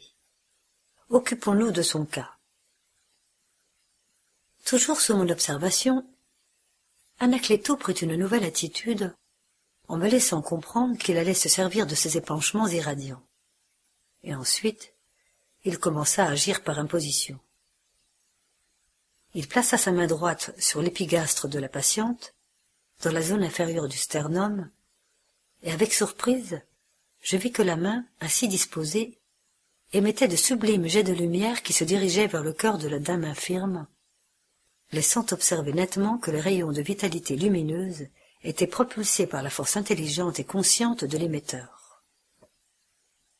Assaillie par les principes magnétiques mis en action, la portion réduite de matière noire qui enveloppait la valve mitrale se déplaça lentement, et comme si elle était attirée par la vigoureuse volonté d'Anacleto, elle vint vers les tissus de la surface en se répandant sur la main irradiante le long de l'épiderme. C'est alors que le magnétiseur spirituel commença le service le plus actif des passes, rejetant l'influence maligne. Il fit un double contact au-dessus de l'épigastre, levant les deux mains et les descendant peu après, lentement, en travers des hanches jusqu'aux genoux, répétant le contact dans la région mentionnée et procédant aux mêmes opérations à plusieurs reprises. En peu de temps, l'organisme de l'infirme revint à la normale. J'étais admiratif. Et comme le sujet concernait des problèmes spirituels de haute importance, dès que l'instructeur eut terminé le travail, je lui demandai. Pardonnez ma question, mais dans l'hypothèse où notre sœur n'aurait pas recherché l'aide d'un centre spirit, que serait-il advenu de la maladie occulte? Serait-elle à l'abandon? En aucune manière, répondit Anacleto, souriant. Il y a de véritables légions de travailleurs de notre spécialité, protégeant les êtres qui, au travers d'aspirations élevées, cherchent le chemin juste dans les institutions religieuses de tout type. La manifestation de la foi ne se limite pas à la simple affirmation mécanique de la confiance. L'homme vivant mentalement, viscéralement la religion qui lui enseigne le chemin du bien, se trouve dans une activité intense et rénovatrice, et reçoit grâce à cela les plus fortes contributions de protection spirituelle, puisqu'il ouvre la porte vive de l'âme au secours d'en haut, à travers la prière et la position active de confiance en le pouvoir divin. Le nouveau compagnon indiqua la sœur qui s'était libérée de la désastreuse influence et après avoir fait une pause, donna cette explication. Notre sœur recherche la vérité, remplie d'une sincère confiance en Jésus. Brebis fustigée par la tempête du monde et sans expérience dans la sphère de la connaissance, elle se tourne vers le divin pasteur comme l'enfant fragile assoiffé de la tendresse maternelle. Où qu'elle eût été en prière, ou dans une église catholique, ou dans un temple bouddhiste elle aurait reçu le secours de notre sphère par l'intermédiaire de ce groupe, ou d'un autre de travailleurs du Christ. Naturellement, ici, au sein d'une organisation non atteinte par les ombres du préconcept ou du dogmatisme, notre concours fraternel peut être plus efficace, plus pur, et ses possibilités de profit bien plus vastes. Mais il est néanmoins nécessaire de signaler que les auxiliaires magnétiques transitent en toutes parts où existent des sollicitations de la foi sincère, en distribuant le secours du divin maître à l'intérieur de la meilleure division du service. Où vibre le sentiment sincère et élevé, s'ouvre un chemin pour la protection de Dieu. Vous aimeriez découvrir le spiritisme. Un cours élémentaire du spiritisme a lieu tous les jeudis à 20h au Césac, Bruxelles, dès le 14 novembre 2019. Suivi en avril par l'école des apprentis de l'Évangile, inscrivez-vous à la réception ou en nous contactant. Entrée libre et gratuite. Attention, il n'est plus possible de rentrer après 20 heures. Prévoyez d'arriver un peu plus tôt. L'adresse 134 rue Louis App, 1040 Bruxelles. Téléphone 0491 749 234. Le mail Bruxelles en un mot gmail.com. Nous vous proposons maintenant une causerie du Césac avec Régis Verhagen. On reconnaît le chrétien à ses œuvres. Il y a une histoire qui, est, euh, qui a été racontée par euh, un esprit qui explique l'arrivée d'une dame de l'autre côté. Cette dame, elle est arrivée dans le monde spirituel et, comme vous le savez peut-être, il y a toutes sortes de situations dans le monde spirituel, selon la vie qu'on a vécue. Euh, ceux qui ont fait énormément de bien, bah, comme le disent beaucoup de religions, arrivent dans des endroits assez agréables, sont reçus euh, de manière assez amicale par des proches, etc. Et au contraire, ceux qui ont fait euh, beaucoup de mal se retrouvent dans des endroits un peu plus difficiles, liés à leurs pensées, en fait. C'est leur pensée qui crée le monde autour d'eux. Et s'il y a de la noirceur dans leur cœur, bah, ils se retrouvent euh, comme aimantés à des lieux où il y a de la noirceur. Donc c'est l'histoire euh, d'une dame simplement qui décède, qui désincarne et qui se retrouve de l'autre côté. Et elle est super bien accueillie. Alors on voit, il y a une espèce de petite fête pour son arrivée, il y a plein de monde, etc. Et elle est là et elle comprend pas. Elle se dit mais mais pourquoi? Elle connaissait un peu le spiritisme, donc elle savait un petit peu à, à, ce qui se passait de l'autre côté. Elle se dit mais j'ai rien fait pour euh, pour mériter ça. C'est bizarre quand même. Euh, euh, je comprends pas pourquoi je suis si bien accueilli de l'autre côté, comme si j'avais fait énormément de bien. Et alors, donc, il y a un des, euh, des bienfaiteurs spirituels qui est là et qui dit, bah, si, si, vous, avez fait beaucoup de bien. Et elle dit, mais non, mais je vois pas. Euh, et le bienfaiteur dit, si, bah, vous, vous travaillez dans un centre spirit. Se dit, oui, euh, bah, j'étais là et moi, je m'occupais des verres d'eau. Donc, elle amenait des verres d'eau à, à, et la spiritualité utilise l'eau euh, la fluidifie, donc elle met des belles énergies dans l'eau, tout comme ils le font avec les hosties chez les catholiques, ou, euh, ou avec les, ablutions chez les musulmans qui se lavent les mains, qui se lavent la bouche, etc. Bah, ils utilisent ce qu'ils peuvent, la spiritualité, pour donner ces belles énergies. Et il disait, bah, vous faisiez ça avec tellement d'amour, d'amener les verres d'eau à la fin de la causerie, que euh, on n'avait quasi pas besoin d'y mettre de, la lumière, on n'avait pas besoin d'y mettre des bonnes choses, il y avait déjà tout ce qu'il fallait. Et sans le savoir, vous faisiez ça avec tellement de bonne volonté que vous avez fait énormément de bien. Donc sans le savoir, cette dame qui faisait une tâche toute simple avec beaucoup d'amour a finalement créé énormément de bien autour de nous. Et le thème euh, d'aujourd'hui, c'est l'idée qu'on reconnaît un chrétien, on reconnaît un homme de bien à ses œuvres. Parce que, euh, on le sait peut-être pas, mais l'idée du christianisme, c'est pas forcément juste une religion, c'est l'idée d'être quelqu'un de bien, puisque c'est de mettre en pratique les idées du Christ, qui sont très simples. Aimez-vous les uns les autres, pardonnez-vous, faites euh, aux autres ce que vous voudriez qu'on vous fasse. C'est ça l'idée. Et donc, on reconnaît le chrétien, euh, le vrai chrétien à ses œuvres. C'est quelque chose qui a fait beaucoup de débats chez les chrétiens, parce que Jésus l'a dit clairement. Il a dit, un arbre qui euh, n'est pas bon ne peut pas donner de bons fruits. Et un arbre qui est bon ne peut pas donner de mauvais fruits parce que les bons arbres, donnent des bons fruits et les mauvais arbres euh, donnent de mauvais fruits. Euh, et donc Jésus était très clair sur ces idées-là que bah, pour être pour mettre en pratique ces enseignements, c'était par les actions, c'était par les actes. Mais dans les religions, il y a eu beaucoup de débats dans le christianisme et même dans les autres religions, parce qu'il y a d'autres parties du christianisme qui disent ah il suffit de croire, il suffit d'avoir la foi, c'est suffisant pour pour être un homme de bien. Et moi, ça m'a toujours paru un peu étrange, surtout que Jésus avait été très clair dans ses enseignements. Mais donc on peut observer les religions et se dire, tiens, quels sont les fruits? Quels sont les fruits que telle ou telle religion porte? Et on se rend compte, surtout quand on connaît l'histoire des religions, que au début, la plupart des religions étaient très bien inspirées et donnaient énormément de fruits. Et qu'au fur et à mesure, il y avait des petites déviations. Il y avait des petits débats, des petits conflits. Euh, on commençait à donner de plus en plus d'importance aux rituels au lieu du sens de ces rituels, etc., etc. Et ce qui fait qu'ils disent dans ce message qu'il y a beaucoup de religions qui finalement ont toujours un bon message, mais l'arbre a été un peu euh, maltraité par les jardiniers, ont toujours eu des bonnes idées à la base, mais finalement les fruits deviennent de plus en plus rares. Et ceux qui euh, ceux qui viennent près de cet arbre pour trouver des bons fruits, pour trouver du réconfort, etc., ne le trouvent pas toujours.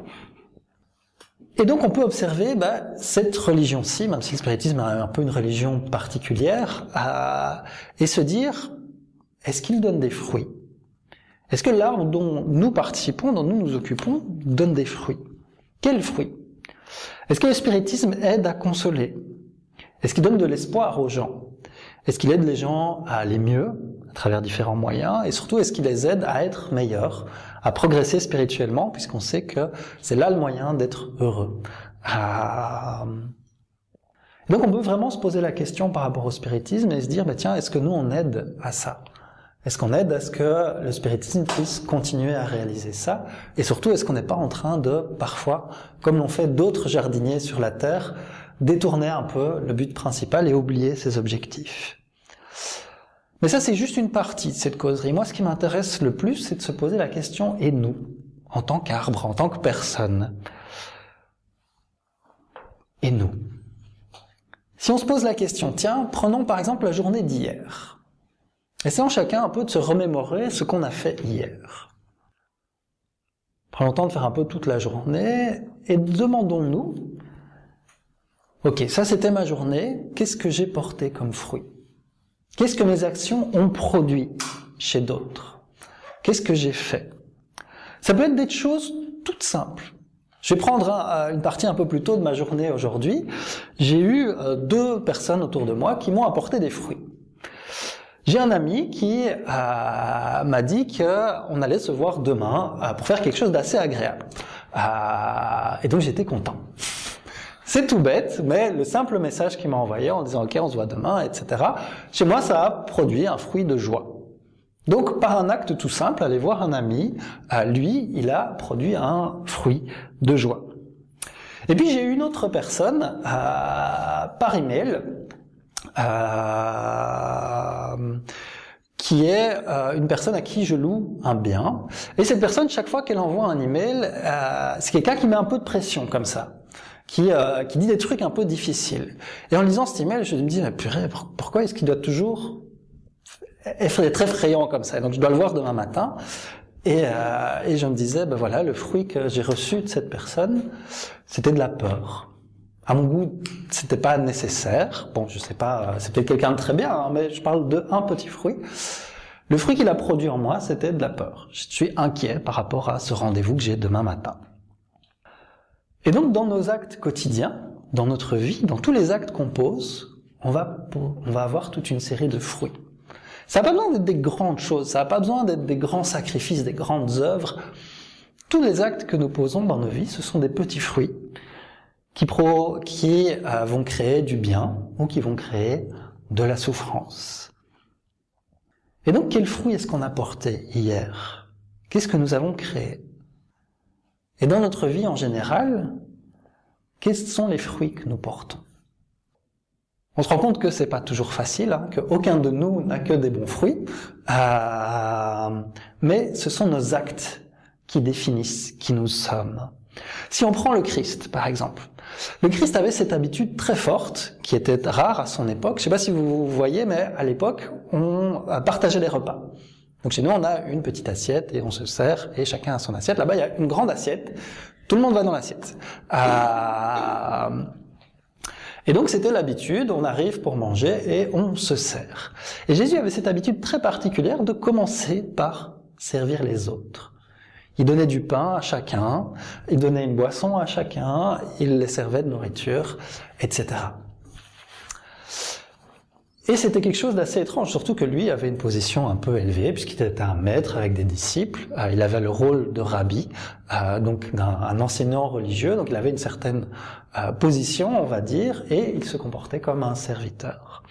Et même à un moment, juste à la, à la, fin de sa vie, avant qu'il soit exécuté, il est arrivé un jour, il y avait un, repas avec ses disciples, et ils se disputaient. Les disciples se disputaient pour savoir quel était le plus grand parmi les disciples Quel était le meilleur disciple quoi C'est souvent un truc qui nous préoccupe. Nous, on se dit ah, est-ce que je suis le meilleur de la classe? Est-ce que je suis le meilleur à mon travail? Euh, euh, Est-ce que je suis le meilleur dans mon couple? Je suis le meilleur parent? Et mon mari ou ma femme est moins bon, etc., etc. Et Jésus est arrivé et il a fait quelque chose de très étonnant. Il a rien dit.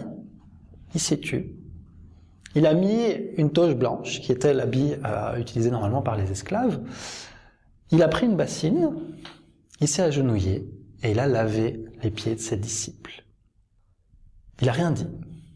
Ils se sont tous tus et ils ont tous compris. Il leur a expliqué après que celui qui voulait être le plus grand soit le serviteur de tous. Et plus tard, après qu'il soit euh, mort, il a rencontré deux de ses disciples sur un chemin. Euh, ses disciples l'ont pas reconnu. Et euh, il leur a dit, mais pourquoi est-ce que vous êtes triste, etc. Ils disent, mais tu sais pas, il y a euh, Jésus de Nazareth qui est mort, euh, et tout. Bref, ils discutent avec eux, il leur cite un passage de la Bible qui disait qu'il allait mourir, que c'était prévu depuis le départ, euh, etc. Et puis, ils arrivent au, au repas, et Jésus bah, les sert. Il sépare le pain et tout. Et à ce moment-là, parce qu'il les a servis, ils l'ont reconnu. Ce sont nos actes qui nous définissent. C'est nos actes qui disent qui nous sommes. Il y a une phrase d'un auteur assez célèbre qui dit que ce que tu fais parle si fort que je n'arrive pas à entendre ce que tu dis. Et c'est comme ça dans nos vies. C'est les actions que nous portons qui vont définir ce que nous sommes. Et en analysant nos actions, on se rend compte que pour certaines choses, on porte de bons fruits, et pour d'autres, c'est des moins bons. Et c'est nous tous, hein, moi aussi, pas mal de mauvais fruits. Mais comment est-ce qu'on peut savoir déjà si un fruit est bon ou mauvais? Ça c'est simple. Jésus nous donne une technique simple pour la mettre en pratique. Faites aux autres ce que vous voudriez qu'on vous fasse à vous. C'est vraiment important. C'est une idée comme ça qu'on voit en général, mais c'est une idée super importante et super pratique pour analyser nos actions. Parce que ça nous arrive régulièrement de faire des choses aux autres qu'on n'admettrait absolument pas pour soi. Des choses qu'on dit. Par exemple, euh, des fois, on, dit du mal des autres. La plupart d'entre nous, moi en tout cas ça m'arrive encore, on se défaut.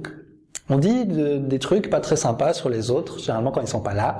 Euh, même si on se dit que c'est pas bien, bah, des fois on le fait. Mais imaginez-vous, quelqu'un d'autre dit ça de vous, et par hasard vous êtes pas loin, vous êtes derrière la porte et vous l'entendez.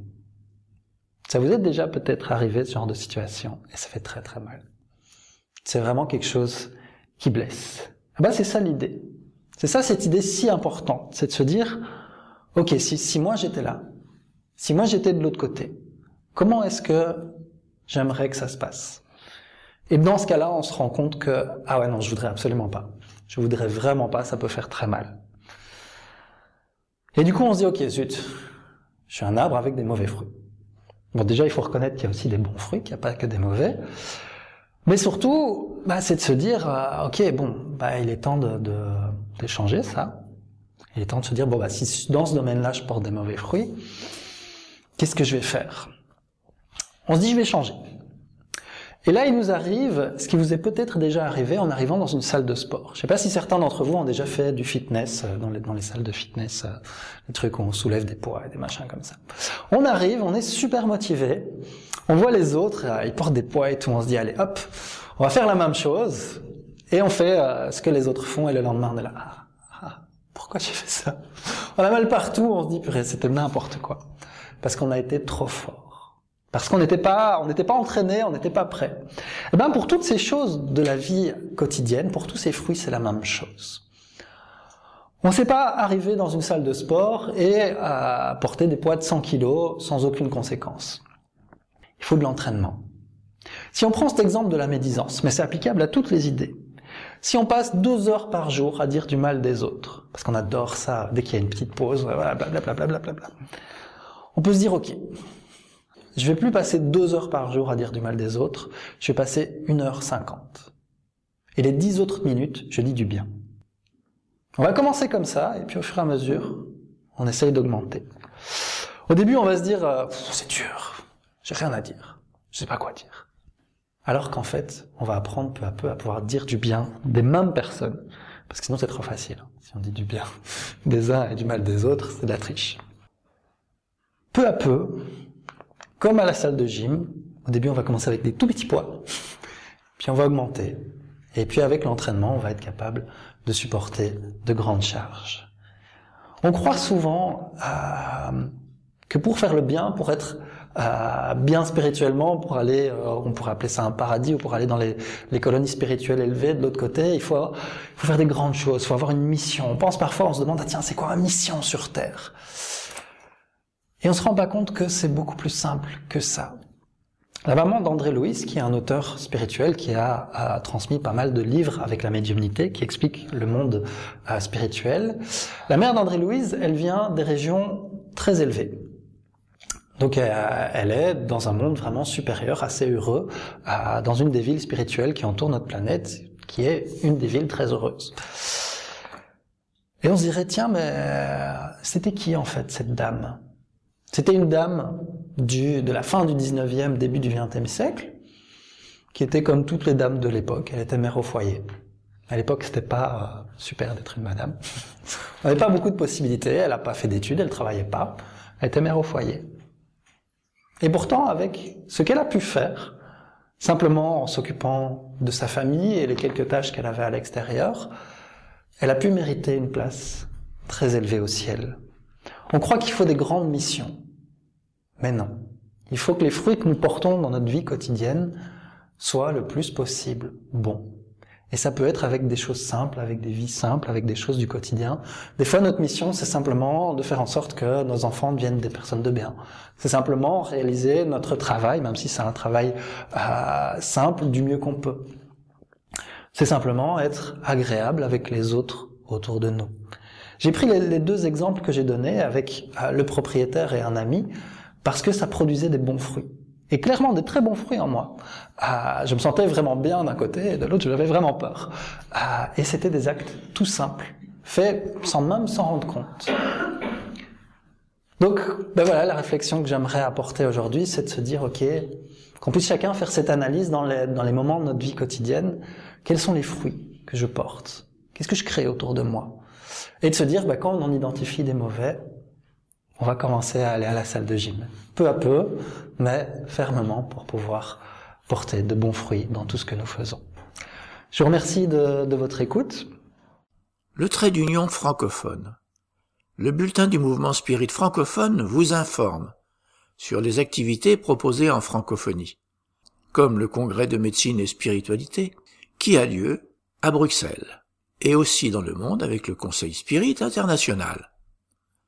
Il est proposé gratuitement et peut vous être envoyé par Internet, sous réserve que vous fassiez parvenir votre demande et votre adresse mail à info.lmsf.org. Maintenant, nous allons retrouver Jean-Pierre pour la partie qui concerne l'émancipation de l'âme avec la léthargie et la catalepsie. Bien, chers auditeurs, bonjour. Nous poursuivrons aujourd'hui des phénomènes de l'émancipation de l'âme, en traitant de la léthargie et de la catalepsie. Première partie. Léthargie et catalepsie, définition. Différence entre les deux. On sait, par les informations contenues dans la codification spirite, que la matière inerte est insensible. Le fluide périspritale l'est également, mais il transmet la sensation au centre sensitif qui est l'esprit. Les lésions douloureuses du corps se répercutent donc dans l'esprit comme un choc électrique par l'intermédiaire du fluide périspриtal dont les nerfs paraissent être les fils conducteurs. Cette interruption peut avoir lieu par la séparation d'un membre ou la section d'un nerf, mais aussi partiellement ou d'une manière générale et sans aucune lésion dans les moments d'émancipation, de grande surexcitation ou préoccupation de l'esprit. Dans cet état, l'esprit ne songe plus au corps, et dans sa fiévreuse activité, il attire, pour ainsi dire, à lui le fluide périspриtal qui, se retirant de la surface, y produit une insensibilité momentanée. On pourrait encore admettre qu'en certaines circonstances, il se produit dans le fluide périspриtal même une modification moléculaire qui lui ôte temporairement la propriété de transmission. C'est ainsi que, souvent, dans l'ardeur du combat, un militaire ne s'aperçoit pas qu'il est blessé, qu'une personne dont l'attention est concentrée sur un travail n'entend pas le bruit qui se fait autour d'elle. C'est un effet analogue mais plus prononcé qui a lieu dans la léthargie et la catalepsie. Ainsi, la léthargie et la catalepsie ont le même principe qui est la perte momentanée de la sensibilité du mouvement. Elle diffère en ce que, dans la léthargie, la suspension des forces vitales et donne au corps toutes les apparences de la mort. Dans la catalepsie, elle est localisée et peut affecter une partie plus ou moins étendue du corps, de manière à laisser l'intelligence libre de se manifester, ce qui ne permet pas de la confondre avec la mort.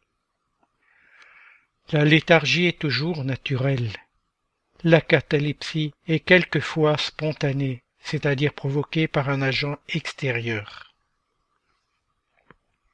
Ainsi, dans la léthargie, le corps n'est pas mort, puisqu'il y a des fonctions qui s'accomplissent. La vitalité y est à l'état latent, comme dans la chrysalide, mais elle n'est point anéantie. Or, l'esprit est uni au corps tant que celui-ci vit. C'est pour cela que les léthargiques et les cataleptiques voient et entendent généralement ce qui se passe autour d'eux, mais ne peuvent le manifester.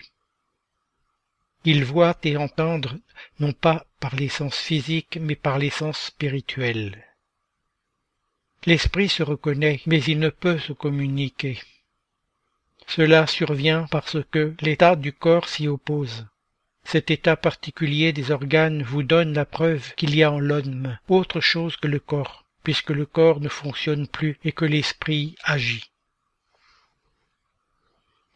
Cependant, une fois les liens rompus par la mort réelle et la désagrégation des organes, la séparation est complète et l'esprit n'y revient plus. Quand un homme qui a les apparences de la mort revient à la vie, c'est que la mort n'était pas complète. Cela survient principalement lorsque, par des soins donnés en temps utiles, on renoue les liens prêts à se rompre en rendant ainsi la vie à un être qui, faute de secours, serait mort définitivement. Dans ces circonstances, le magnétisme peut constituer un puissant moyen parce qu'il rend au corps le fluide vital qui lui manque et qui était insuffisant pour entretenir le jeu des organes. En résumé, on peut dire que dans certains états pathologiques, alors que l'esprit n'est plus dans le corps et que le père-esprit n'y adhère que par quelques points, le corps a toutes les apparences de la mort, et l'on est dans le vrai absolu en disant que la vie ne tient qu'à un fil. Cet état peut durer plus ou moins longtemps. Certaines parties du corps peuvent même rentrer en décomposition sans que la vie soit définitivement éteinte. Tant que le dernier fil n'est pas rompu, l'esprit peut, soit par une action énergique de sa propre volonté, soit par un flux fluidique étranger également puissant, être appelé dans le corps. Ainsi s'expliquent certaines prolongations de la vie contre toute probabilité et certaines prétendues résurrections. C'est la plante qui repousse parfois avec une seule fibrille de la racine. Mais quand les dernières molécules du corps fluidique se sont détachées du corps charnel, ou quand ce dernier est dans un état de dégradation irréparable, tout retour à la vie devient impossible. Deuxième partie. Quelques cas de léthargie. Les phénomènes de ce genre les plus connus sont, sans doute, ceux cités dans l'Évangile. Rappelons-en trois que nous pourrions considérer comme étant classiques. Celui de Lazare, de la fille de Jaïr et du fils de la veuve de Naïm. Premier cas, Lazare. Il y avait un homme malade, Lazare, de Béthanie, village de Marie et de Marthe sa sœur. Marie était celle qui oignit le Seigneur d'un parfum et qui lui essuya les pieds avec ses cheveux. Lazare, le malade, était son frère. Les sœurs envoyèrent dire à Jésus, Seigneur, voici, celui que tu aimes est malade. Dès qu'il l'apprit, Jésus dit, Cette maladie n'est pas pour la mort, mais en vue de la gloire de Dieu, afin que le Fils de Dieu soit glorifié par elle. Or Jésus aimait Marthe et sa sœur et Lazare. Après avoir appris que Lazare était malade, il demeura encore deux jours au lieu où il était. Puis après cela, il dit à ses disciples, Retournons en Judée. Les disciples lui dirent, Rabbi, les Juifs cherchaient tout récemment à te lapider, et tu y vas encore? Jésus répondit, N'y a-t-il pas douze heures au jour? Si quelqu'un marche de jour, il ne trébuche pas, car il voit la lumière de ce monde. Mais si quelqu'un marche de nuit, il trébuche, car la lumière n'est pas en lui. Il dit cela. Ensuite, il leur déclara, Lazare, notre ami, s'est endormi mais je vais pour le réveiller. Les disciples lui dirent, Seigneur, s'il s'est endormi, il sera guéri. Or Jésus avait parlé de sa mort, mais eux pensaient qu'il avait parlé du repos du sommeil. Jésus leur dit alors ouvertement, Lazare est mort, et je me réjouis à cause de vous, de ce que je n'étais pas là, afin que vous croyiez. Mais allons vers lui. Thomas, appelé Didyme, dit alors aux autres disciples, Allons-y nous aussi, afin que nous mourions avec lui. À son arrivée, Jésus trouva que Lazare était déjà depuis quatre jours dans le tombeau. Or Béthanie était près de Jérusalem, à une distance d'environ quinze stades. Beaucoup parmi les Juifs étaient venus auprès de Marthe et de Marie pour les consoler au sujet de leur frère. Quand Marthe eut entendu dire que Jésus venait, elle alla à sa rencontre, mais Marie restait assise dans la maison. Marthe dit à Jésus, Seigneur, si tu avais été ici, mon frère ne serait pas mort. Mais maintenant, je sais que tout ce que tu demanderas à Dieu, Dieu te le donnera. Jésus lui dit, Ton frère ressuscitera. Marthe lui dit, je sais qu'il ressuscitera la résurrection au dernier jour. Jésus lui déclara, Moi, je suis la résurrection et la vie. Celui qui croit en moi, même s'il meurt, vivra. Et quiconque vit et croit en moi ne mourra pas à jamais. Crois-tu cela? Elle lui dit, Oui, Seigneur, moi je crois que tu es le Christ, le Fils de Dieu qui vient dans le monde. Après avoir dit cela, elle s'en alla et appela sa sœur Marie, lui disant secrètement, Le Maître est là, et il t'appelle. Celle-ci, dès qu'elle l'eut entendu, se leva en hâte et vint à lui. Jésus n'était pas encore arrivé dans le visage, il était au lieu où Marthe l'avait rencontré.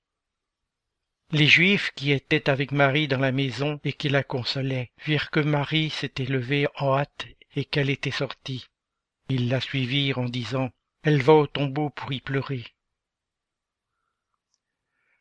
Quand Marie fut venue là où était Jésus, elle le vit, se jeta à ses pieds et lui dit Seigneur, si tu avais été ici, mon frère ne serait pas mort.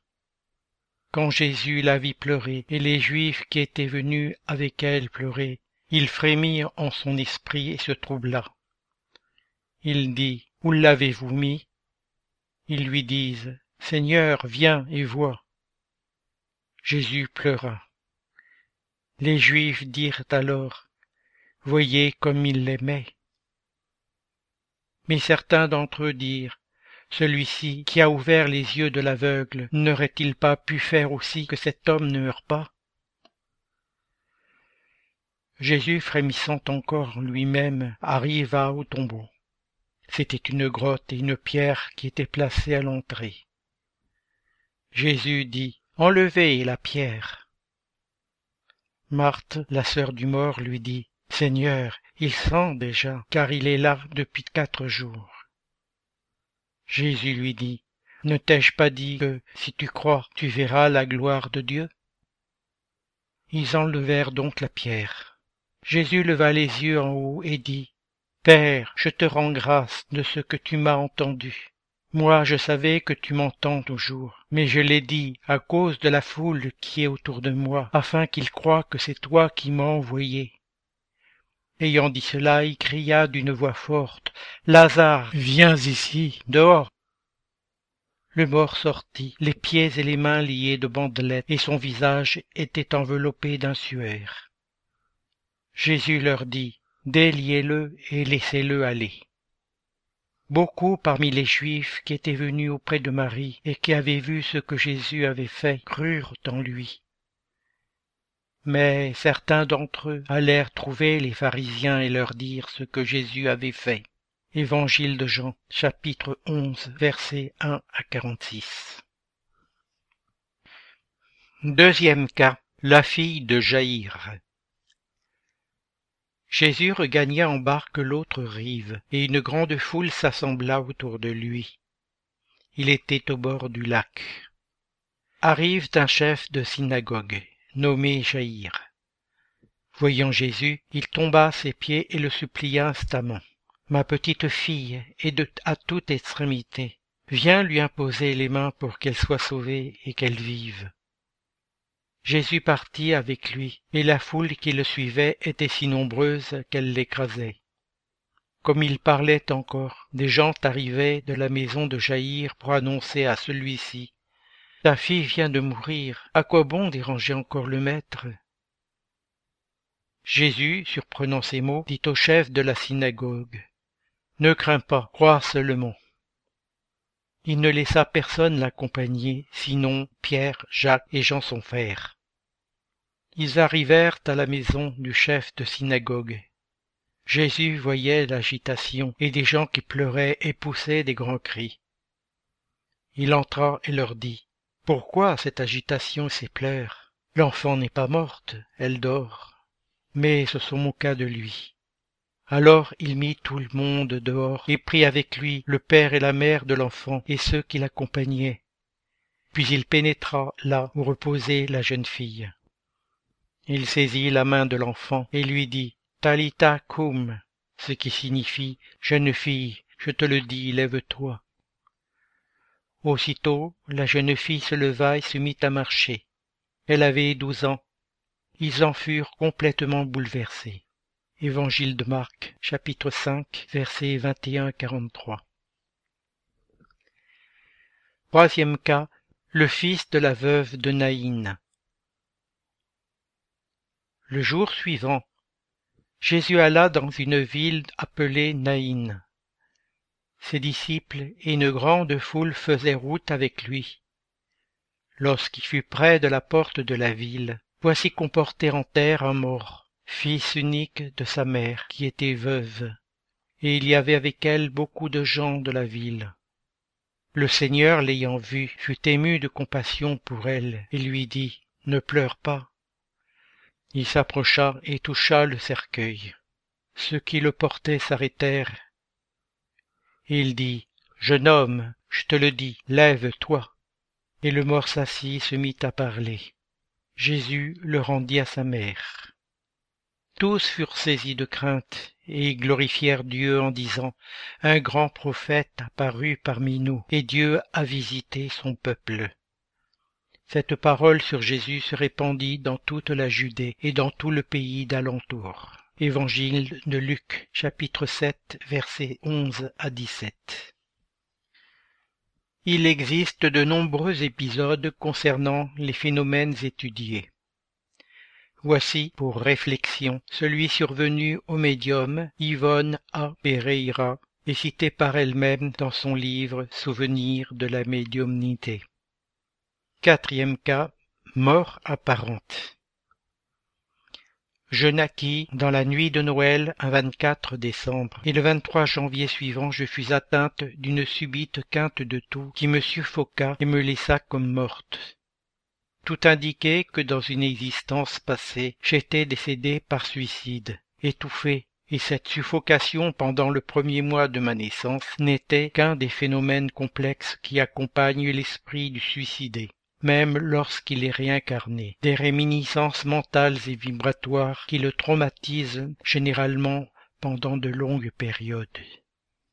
Pendant six heures consécutives, je restais dans un état de rigidité cadavérique. Mon corps était bleui, avec la physionomie abattue et pâle du cadavre, les yeux creusés, le nez effilé, la bouche fermée le menton endurci, gelé, sans respiration et sans pouls. Le seul médecin et le seul pharmacien de cet endroit, une petite ville du sud de l'état de Rio de Janeiro, aujourd'hui Rio das Flores, mais à l'époque Santa Teresa de Valença, m'examinèrent et constatèrent une mort subite par suffocation, puisqu'il n'y avait aucune autre cause de mort plus logique. Le certificat de décès fut donc légalement dressé. J'étais un tout nouveau membre de la famille, c'est pour cela que ma mort ne semblait pas affecter grand monde. Vingt-huit personnes se trouvaient dans la maison rurale de ma grand-mère maternelle où je suis né, car la famille s'était réunie pour les fêtes de Noël et du jour de l'an, et personne n'était triste, contrairement à la maisonnée du pharisien Jaïr, il y a presque deux mille ans. Elles m'habillèrent d'un drap blanc et bleu, comme l'enfant Jésus, avec une robe de satin ornée de petites dentelles argentées, de rubans et d'étoiles, et elles ornèrent mon front d'une couronne de petites roses blanches. Le catafalque, une petite table avec des nappes en dentelle décorées de cierges et d'un crucifix traditionnel m'attendait solennellement préparé dans la salle des visites. Pas même ma mère ne pleurait, mais c'était parce qu'elle ne croyait pas en ma mort. Elle refusait catégoriquement que l'on m'expose dans la salle et que l'on commande le cercueil. Pour ne pas l'énerver, on me laissa dans mon berceau, mais on commanda le petit cercueil tout blanc, bordé d'étoiles et de franges dorées. Alors que j'étais depuis déjà six heures dans cet état insolite, Ma mère, une catholique romaine à cette époque, voyant que l'heure de l'enterrement s'approchait, se retira dans une pièce déserte de la maison et s'y enferma avec une estampe représentant la Vierge Marie, mère de Jésus, et un cierge allumé. Alors elle se prosterna à genoux, seule, et fit l'invocation suivante en se concentrant pendant une heure en prière. Très sainte Marie, Sainte Mère de Jésus, notre Mère, vous qui avez aussi été mère, et qui êtes passée par la douleur de voir souffrir et mourir votre Fils à cause des péchés des hommes, écoutez mon angoisse, exaucez-moi, Madame, pour l'amour de votre Fils. Si ma fille est réellement morte, vous pourrez la ramener à Dieu, parce que je me résignerai à l'inévitable loi de la mort. Mais si, comme je le crois, elle est encore en vie, et qu'elle ne souffre que d'un malaise dont nous ignorons la cause. Je vous prie d'intervenir auprès de Dieu le Père, afin qu'elle revienne à elle, pour qu'elle ne soit pas enterrée vivante. Et pour preuve de ma reconnaissance, pour cette charité que vous allez me faire, je vous la confie pour toujours. Je renoncerai à mes droits sur elle à partir de ce moment. Elle est à vous. Je vous la confie et quel que soit le destin qui l'attend, une fois revenu à la vie, je serai sereine et confiante, car ce sera prévu par votre protection. Alors, après s'être retirée de la pièce où elle était entrée en communion avec le Très-Haut, ma mère s'approcha de mon insignifiante dépouille. Elle me toucha rapidement avec ses mains à plusieurs reprises, comme pour me transmettre de nouvelles énergies par le biais d'un passe. Alors, un cri strident, comme effrayé, angoissé, accompagné par les pleurs inconsolables d'un enfant, surprit les personnes présentes. Ma mère, probable véhicule des faveurs caritatives de Marie de Nazareth, me tira de mon berceau et ôta mon linceul. Elle vit que la couronne de roses avait blessé ma tête. Les cas cités ci-dessus sont parfaitement expliqués à la lumière des enseignements de la première partie de ce support, ce qui nous amène à identifier les phénomènes de léthargie et de catalepsie aussi étrange que cela puisse paraître, comme des faits naturels résultant du processus d'émancipation de l'âme. Chers auditeurs, l'émission se termine. Nous demandons, Centre Spirit francophone, de bien vouloir nous faire parvenir les informations que nous pouvons relayer, activités, dates, conférences, etc. Par mail à l'adresse radio-lmsf.org. C'est avec plaisir que nous en informerons les auditeurs. Vous pouvez aussi aller sur les différents sites du mouvement spirit francophone et y trouver des informations et renseignements grâce aux liens qui existent sur le site www.lmsf.org. Chers auditeurs, nous sommes heureux d'avoir passé quelques instants ensemble. Nos émissions sont actualisés le 1er et le 15 de chaque mois. En attendant, nous vous disons à bientôt sur Radio Kardec.